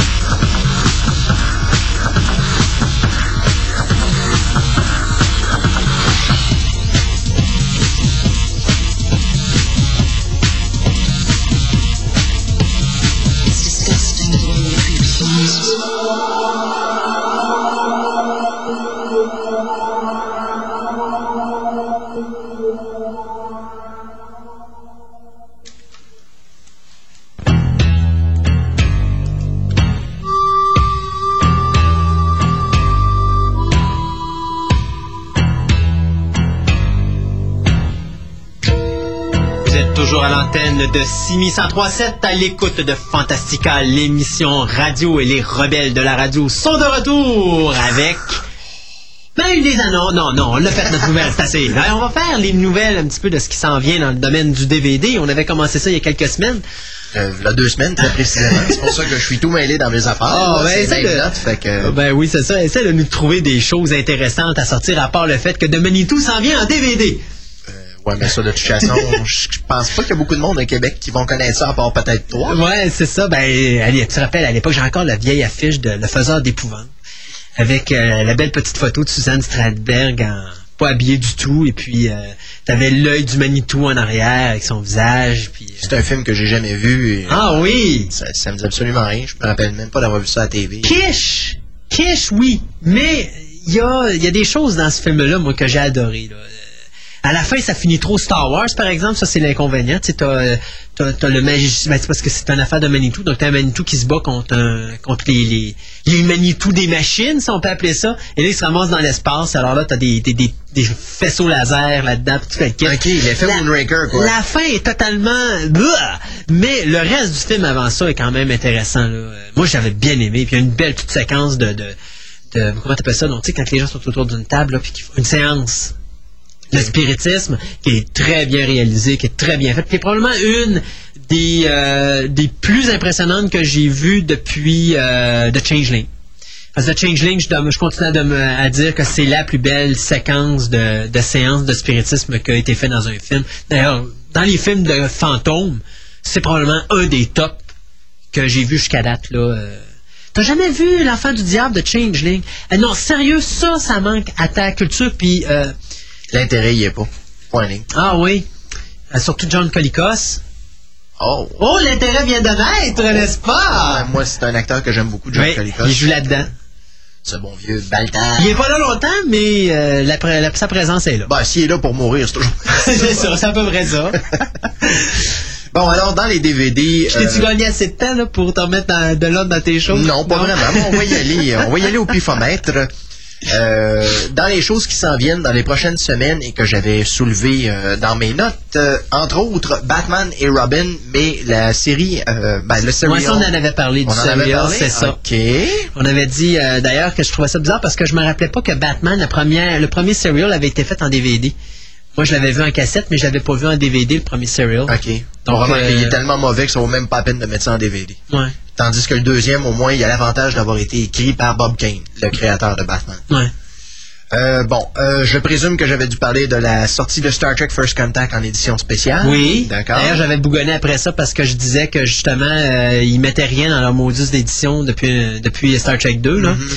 Il y a peut-être Star Trek 7 Generation qui est intéressant parce qu'on aurait ajouté les séquences manquantes et surtout une conclusion alternée, là, ou une autre, une autre conclusion. mais- Et on s'en tape parce que, oui, le film, il est poche. Ouais. Euh, OK. À part ça, j'avais la sortie des quatre saisons d'Enterprise cette année. Ouais, mais ça, il n'y a, pas- y a pas de date. Moi, t'en avais parlé, mais je me rappelle pas si on avait nommé les dates. La première saison devrait sortir au mois de mai. Euh, J'ai pas d'autres Donc, mai, commentaires habituellement, ils sortent aux deux mois. Donc, euh, mai, ben, deux Mai, juillet, mois, septembre, novembre. Ça, Ouais. va faire, ça devrait faire la job de ce ça. côté-là. Euh, D'ailleurs, on les annonce en Dolby Digital 5.1, sauf que la question est de savoir est-ce qu'ils vont être distribués en widescreen. Euh, normalement, la série a été tournée en HD. Elle va être en wide. C'est sûr que ça va. C'est l'impression qu'avaient les, euh, Parce que les quand- gens du site aussi. Oui, mais c'est, regarde, ça n'a pas le choix. Parce que quand elle est diffusée à la télévision, elle est diffusée en wide sur tous les postes, que ce soit au Canada ou aux États-Unis. Automatiquement, il sort en DVD euh, en wide. Il y a juste AZ qui est passé en full screen. Ils font ça? Mon Dieu, vous êtes cheap, les gars. Euh, bon, outre ça. Euh, Faut croire qu'ils sont pas encore, euh, ils sont pas encore euh, équipés du, euh, du euh, haute définition. J'ai aucune idée. Je comprends pas parce qu'en temps normal, si le film est distribué en widescreen, sur une cassette vidéo, ils vont s'organiser pour que ce soit fait pour Hey, regarde. aller en widescreen. C'est, franchement, C'est des copies européennes. Je ne sais pas comment ils fonctionnent. c'est vraiment de de gamme. Enfin, euh, de l'autre côté, euh, il y a euh, Blade Trinity qui va sortir. euh, Il n'y a pas de date de sortie, pardon. Alors, on commencera pas à partir de rumeurs. Mais le réalisateur de Blade Trinity euh, euh, mentionnait qu'il euh, prévoit sortir deux versions du film euh, sur DVD, une version théâtrale et une version Director's Cut de 11 minutes de plus, avec euh, un peu plus de d'hémoglobine. Ouais, ça, c'est la nouvelle mode à Hollywood. Mais moi, ça me dérange pas. Tant qu'ils sortent les deux en même temps qu'ils nous donnent le choix de celle qu'on veut. Parce que moi, euh, tu sais, j'ai ça. Comme là, tu vois Daredevil, c'est le plus bel exemple. T'achètes ta copie Daredevil, puis là, t'apprends un an après. Mais là, on va sortir un Daredevil, mais avec 30 minutes de plus. Oui, ça au moins, ils ont eu la bonne idée de la faire version tout nu. T'as le film, t'as les commentaires, mais t'as rien d'autre, et c'est une version qui est très peu dispendieuse. Donc, très abordable. Ouais, mais c'est 16 piastres. Oui, je sais que c'est 16 Pour moi, c'est cher. quand même moins pire que d'aller acheter un film à 20, 29 ou 39 piastres parce que c'est une édition spéciale avec trois disques et patati et patata. Non, mais par exemple, si j'avais eu le choix de prendre ma version Daredevil à 23 dollars avec la version cinéma, puis à 26 dollars avec la version euh, full euh, ben, dir- director's cut là, j'aurais pris la director's cut. Oui, OK? sais. J'aurais payé une version, je n'aurais pas payé deux. Là, ben j'ai ma version courte, mais malheureusement, je m'en fous, je m'en tape de la version longue parce que je paierais pas pour ça, j'ai déjà mon édition à maison. Il va te louer. Ouais, ça, Parce que ça vaut la qui- peine. Ça qui- vaut définitivement. Qui a le, le DVD? Je sais que Vidéotron, ils l'ont pas, là. Il y a- il me reste Ciné Vidéoclub sur quartier à aller voir. Euh, mais là, tu vas me dire Vidéo Centre-Ville, probablement. Toi? Ah, OK. ah! ah! OK. Mine? Euh, Il y a Finding Neverland qui s'en vient le 22 mars euh, en deux versions, soit une version à full screen Mhm. et une version widescreen. ouais. Avec commentaires, euh, scènes euh, supprimées et trois petits documentaires et ainsi de suite. Euh, ça me semble, j'en ai parlé à Mitiville, le coffret. Euh, ouais, ben moi, je l'avais mis dans le journal. Peut-être que tu l'as vu dans le journal, mais on n'a pas parlé ici. Non. euh, Alors, euh, MGM qui va sortir euh, le 5 avril, un coffret avec les quatre films, les quatre premiers, on devrait dire. Euh, non, pardon. C'est les trois un premiers coffret films. C'est un coffret de quatre, c'est ça. mais il y a les trois premiers avec un disque de, de bonus. Et je vous dis tout de suite, Amityville 3D n'est pas en 3D. Ça m'aurait surpris qu'il le soit d'ailleurs. Et bien sûr, un autre grand succès de l'époque, euh, Orion, Mac et moi, sortira en DVD. Eh, monsieur, c'est vieux, ça. Ouf! Et c'était tellement mauvais comme, euh, comme espèce de copie de E.T. Ah. Je me rappelle encore de la pochette avec le petit garçon puis l'extraterrestre avec euh, tout Sur en ses épaules. ouais, ses épaules. Ah, Ça, je n'ai pas eu de confirmation encore sur aucun site, mais j'ai vu l'information sur Digital Bits, alors pour l'instant, je le prends en considération malgré que j'ai pas la confirmation précise. On sortirait la série animée de Star Trek le 13, euh, le 15 mars, en même temps que la première, euh, que le film Star Trek First Contact. OK, moi je savais que c'était confirmé qu'on allait avoir la série animée en DVD Mhm. cette année, Ouais, c'est ça. euh, mais j'avais pas de date encore. Sauf que moi ça me stresse. Ah ben je l'ai dans le journal. Ouais, je l'ai la date dans le journal, mais parce que là je l'ai pas avec moi le journal. Mais la problématique que j'ai avec Star Trek d'Animated Series, c'est à quel prix qu'ils vont nous le faire. Moi c'est ça qui me stresse. C'est 24 épisodes, 24 épisodes d'une demi-heure. Ça risque d'être pas loin de 70 ou 80 dollars. Ah, c'est ridicule. C'est beaucoup trop cher, mais j'ai l'impression que ça risque d'aller chercher dans cette euh, fourchette-là de, de prix. Hum. Euh, ensuite, le 5 avril, encore une fois, Team America World Police. Ça, j'ai hâte en petit peu. Est-ce que tu penses que ça va être la version unrated avec la, toute la, la séquence du Kamasutra au complet? J'ai ou- comme cette impression qu'il va y avoir... euh, il y aura probablement une version unrated. Bah oui, je, je, Je le faire. Parce que Trey Parker et Matt Stone sont à leur meilleur quand ils sont unrated. Ah ouais, c'est sûr. Euh, dans les choses intéressantes que j'ai vues, euh, non, ça c'est vrai, c'est dans les catalogues. Donc ça, ça n'a pas vraiment d'importance. Il y a Lost in Space, euh, saison 3, volume 1, Ouais. le 1er mars. Ouais, avez-vous remarqué monté les prix aussi? Non, j'ai pas, j'ai pas vu le prix. 58 Pour un demi-coffret, pour le demi-coffret. ils vont s'asseoir dessus. Hein? Euh, Star Wars Clone Wars, le 15, avril, le 15 mars, pardon, euh, volume 1 qui contiendra les 20 premiers épisodes de, de 3 ou 4 minutes. Ouais. Plus le dernier qui était de 5 minutes. Mhm. Euh, The Pretender, saison 1. Ah, oh, wow. Tu connais The Pretender? Ben oui, je connais. Non, c'est parce que quand j'ai pas eu de, de, de- de réponse de toi, je me demandais. C'est parce que c'est exactement la réponse que j'avais. ça m'intéresse-tu, moi? Lone Gunman, la série Oui. de Chris Carter qui sort le 29 mars. Ensuite. Ça, ça va être d'après moi 30-40$, piastres, pas plus, parce que c'est juste 13 épisodes. Là. Il peut pas, Ouais, c'est ça. Euh, le prix est pas marqué ici, mais Non, regarde, bas une de 50 saison de plus, c'est 55. Je peux pas croire qu'une demi-saison, euh, déjà à 30 pièces, je trouve que c'est cher. là. Ouais, mais il y en a que des séries de 13 épisodes, ils en profitent pour mettre le prix un peu Ben, regarde, euh, t'as qu'à voir qui sort, euh, ben d'ailleurs, je vais en parler tantôt de ce qui sort cette semaine, là, mais euh, justement, euh, Wonderland est à 36. Won- Wonderfall, ça, Wonder Falls, pardon, oui, il est à 30 35 et 99. c'est pas cher. Mais c'est 13 épisodes. Ouais, mais si tu regardes Crusade, la, la série de, qui, a su- qui a suivi Babylon Ouais. 5, c'est 13 épisodes aussi, mais va dans les magasins, ils en vendent 60. Ils vendent le même prix qu'ils vendent le coffret Un de coffret 26 régulier. épisodes. C'est Ridicule. C'est complètement dégueu. Quand mais c'est- euh, Firefly a sorti, il était à 35$. piastres. Il y a 13 épisodes. C'est ça. C'est ça, c'est Ouais. dans les prix Mais son prix de vente, c'est 49, normal. Puis moi, tu vois, je l'ai pogné à 15, 15 20 pièces. Ouais, ça, c'est c'était dans les spéciaux quand tu faisais les, Les spéciaux de Fox, Noël, euh, euh, faisaient leurs spéciaux sur les premières ans, saisons. Là. Ouais. Euh, mais c'est plutôt rare qu'ils font ça. Euh, ensuite, euh, qu'avons-nous ici? C'est parce que là, j'ai plein de notes sur le Blu-ray disc et le HD DVD, puis ça, je... Ça, on va s'en- ouais, euh, parce ouais, que. Il y a encore beaucoup de mouvements là-dedans. Parce que là, moi, je suis pas mal bougon après eux autres, là. Je commence à, à me dire euh, si s'ils nous font deux versions de même. Ouh! OK. Euh, J'avais euh, Greatest American Hero qui s'en vient. Oui. C'est pas cette semaine, c'est la semaine prochaine. Exact, je vais le Euh, saison 1. Et il y a le film Décadence, le film Ça, qui s'en vient le 15 février. Outre ça, outre ça, avons-nous autre chose? Non, c'est encore les, les histoires de chicane et les studios qui sont... Ça, à un moment donné, on va. de lancer leur- de toute façon, euh, c'est-tu les- le mois prochain, toi, que t'as. Pas le mois prochain, mais la semaine prochaine que t'as ta. Non, c'est pas la semaine prochaine que t'as ta chronique sur. euh, Attends une seconde, je vais juste aller voir sur le sur notre horaire, mais euh, je pense que c'est la semaine prochaine que t'as ta chronique DVD, en quelque sorte, là. Fait qu'on en reparlera. Euh, chronique. euh, non, c'est dans deux semaines. Hey, excusez, là, il y a un petit moment. Un petit moment de noirceur euh, sur les ondes, mais c'est parce que euh, c'est pas c'est pas la bonne chose. Non, c'est la semaine prochaine. La semaine prochaine, t'as habituellement la chronique DVD qu'on fait là. Mais on en parlera du Blu-ray disc. Euh, tu montreras de quoi là-dessus? Ouais, parce que les, les studios, c'est drôle parce que les studios arrêtent pas de, de se lancer sur un standard ou Hmm. sur l'autre. Mais ils se compétitionnent entre eux autres.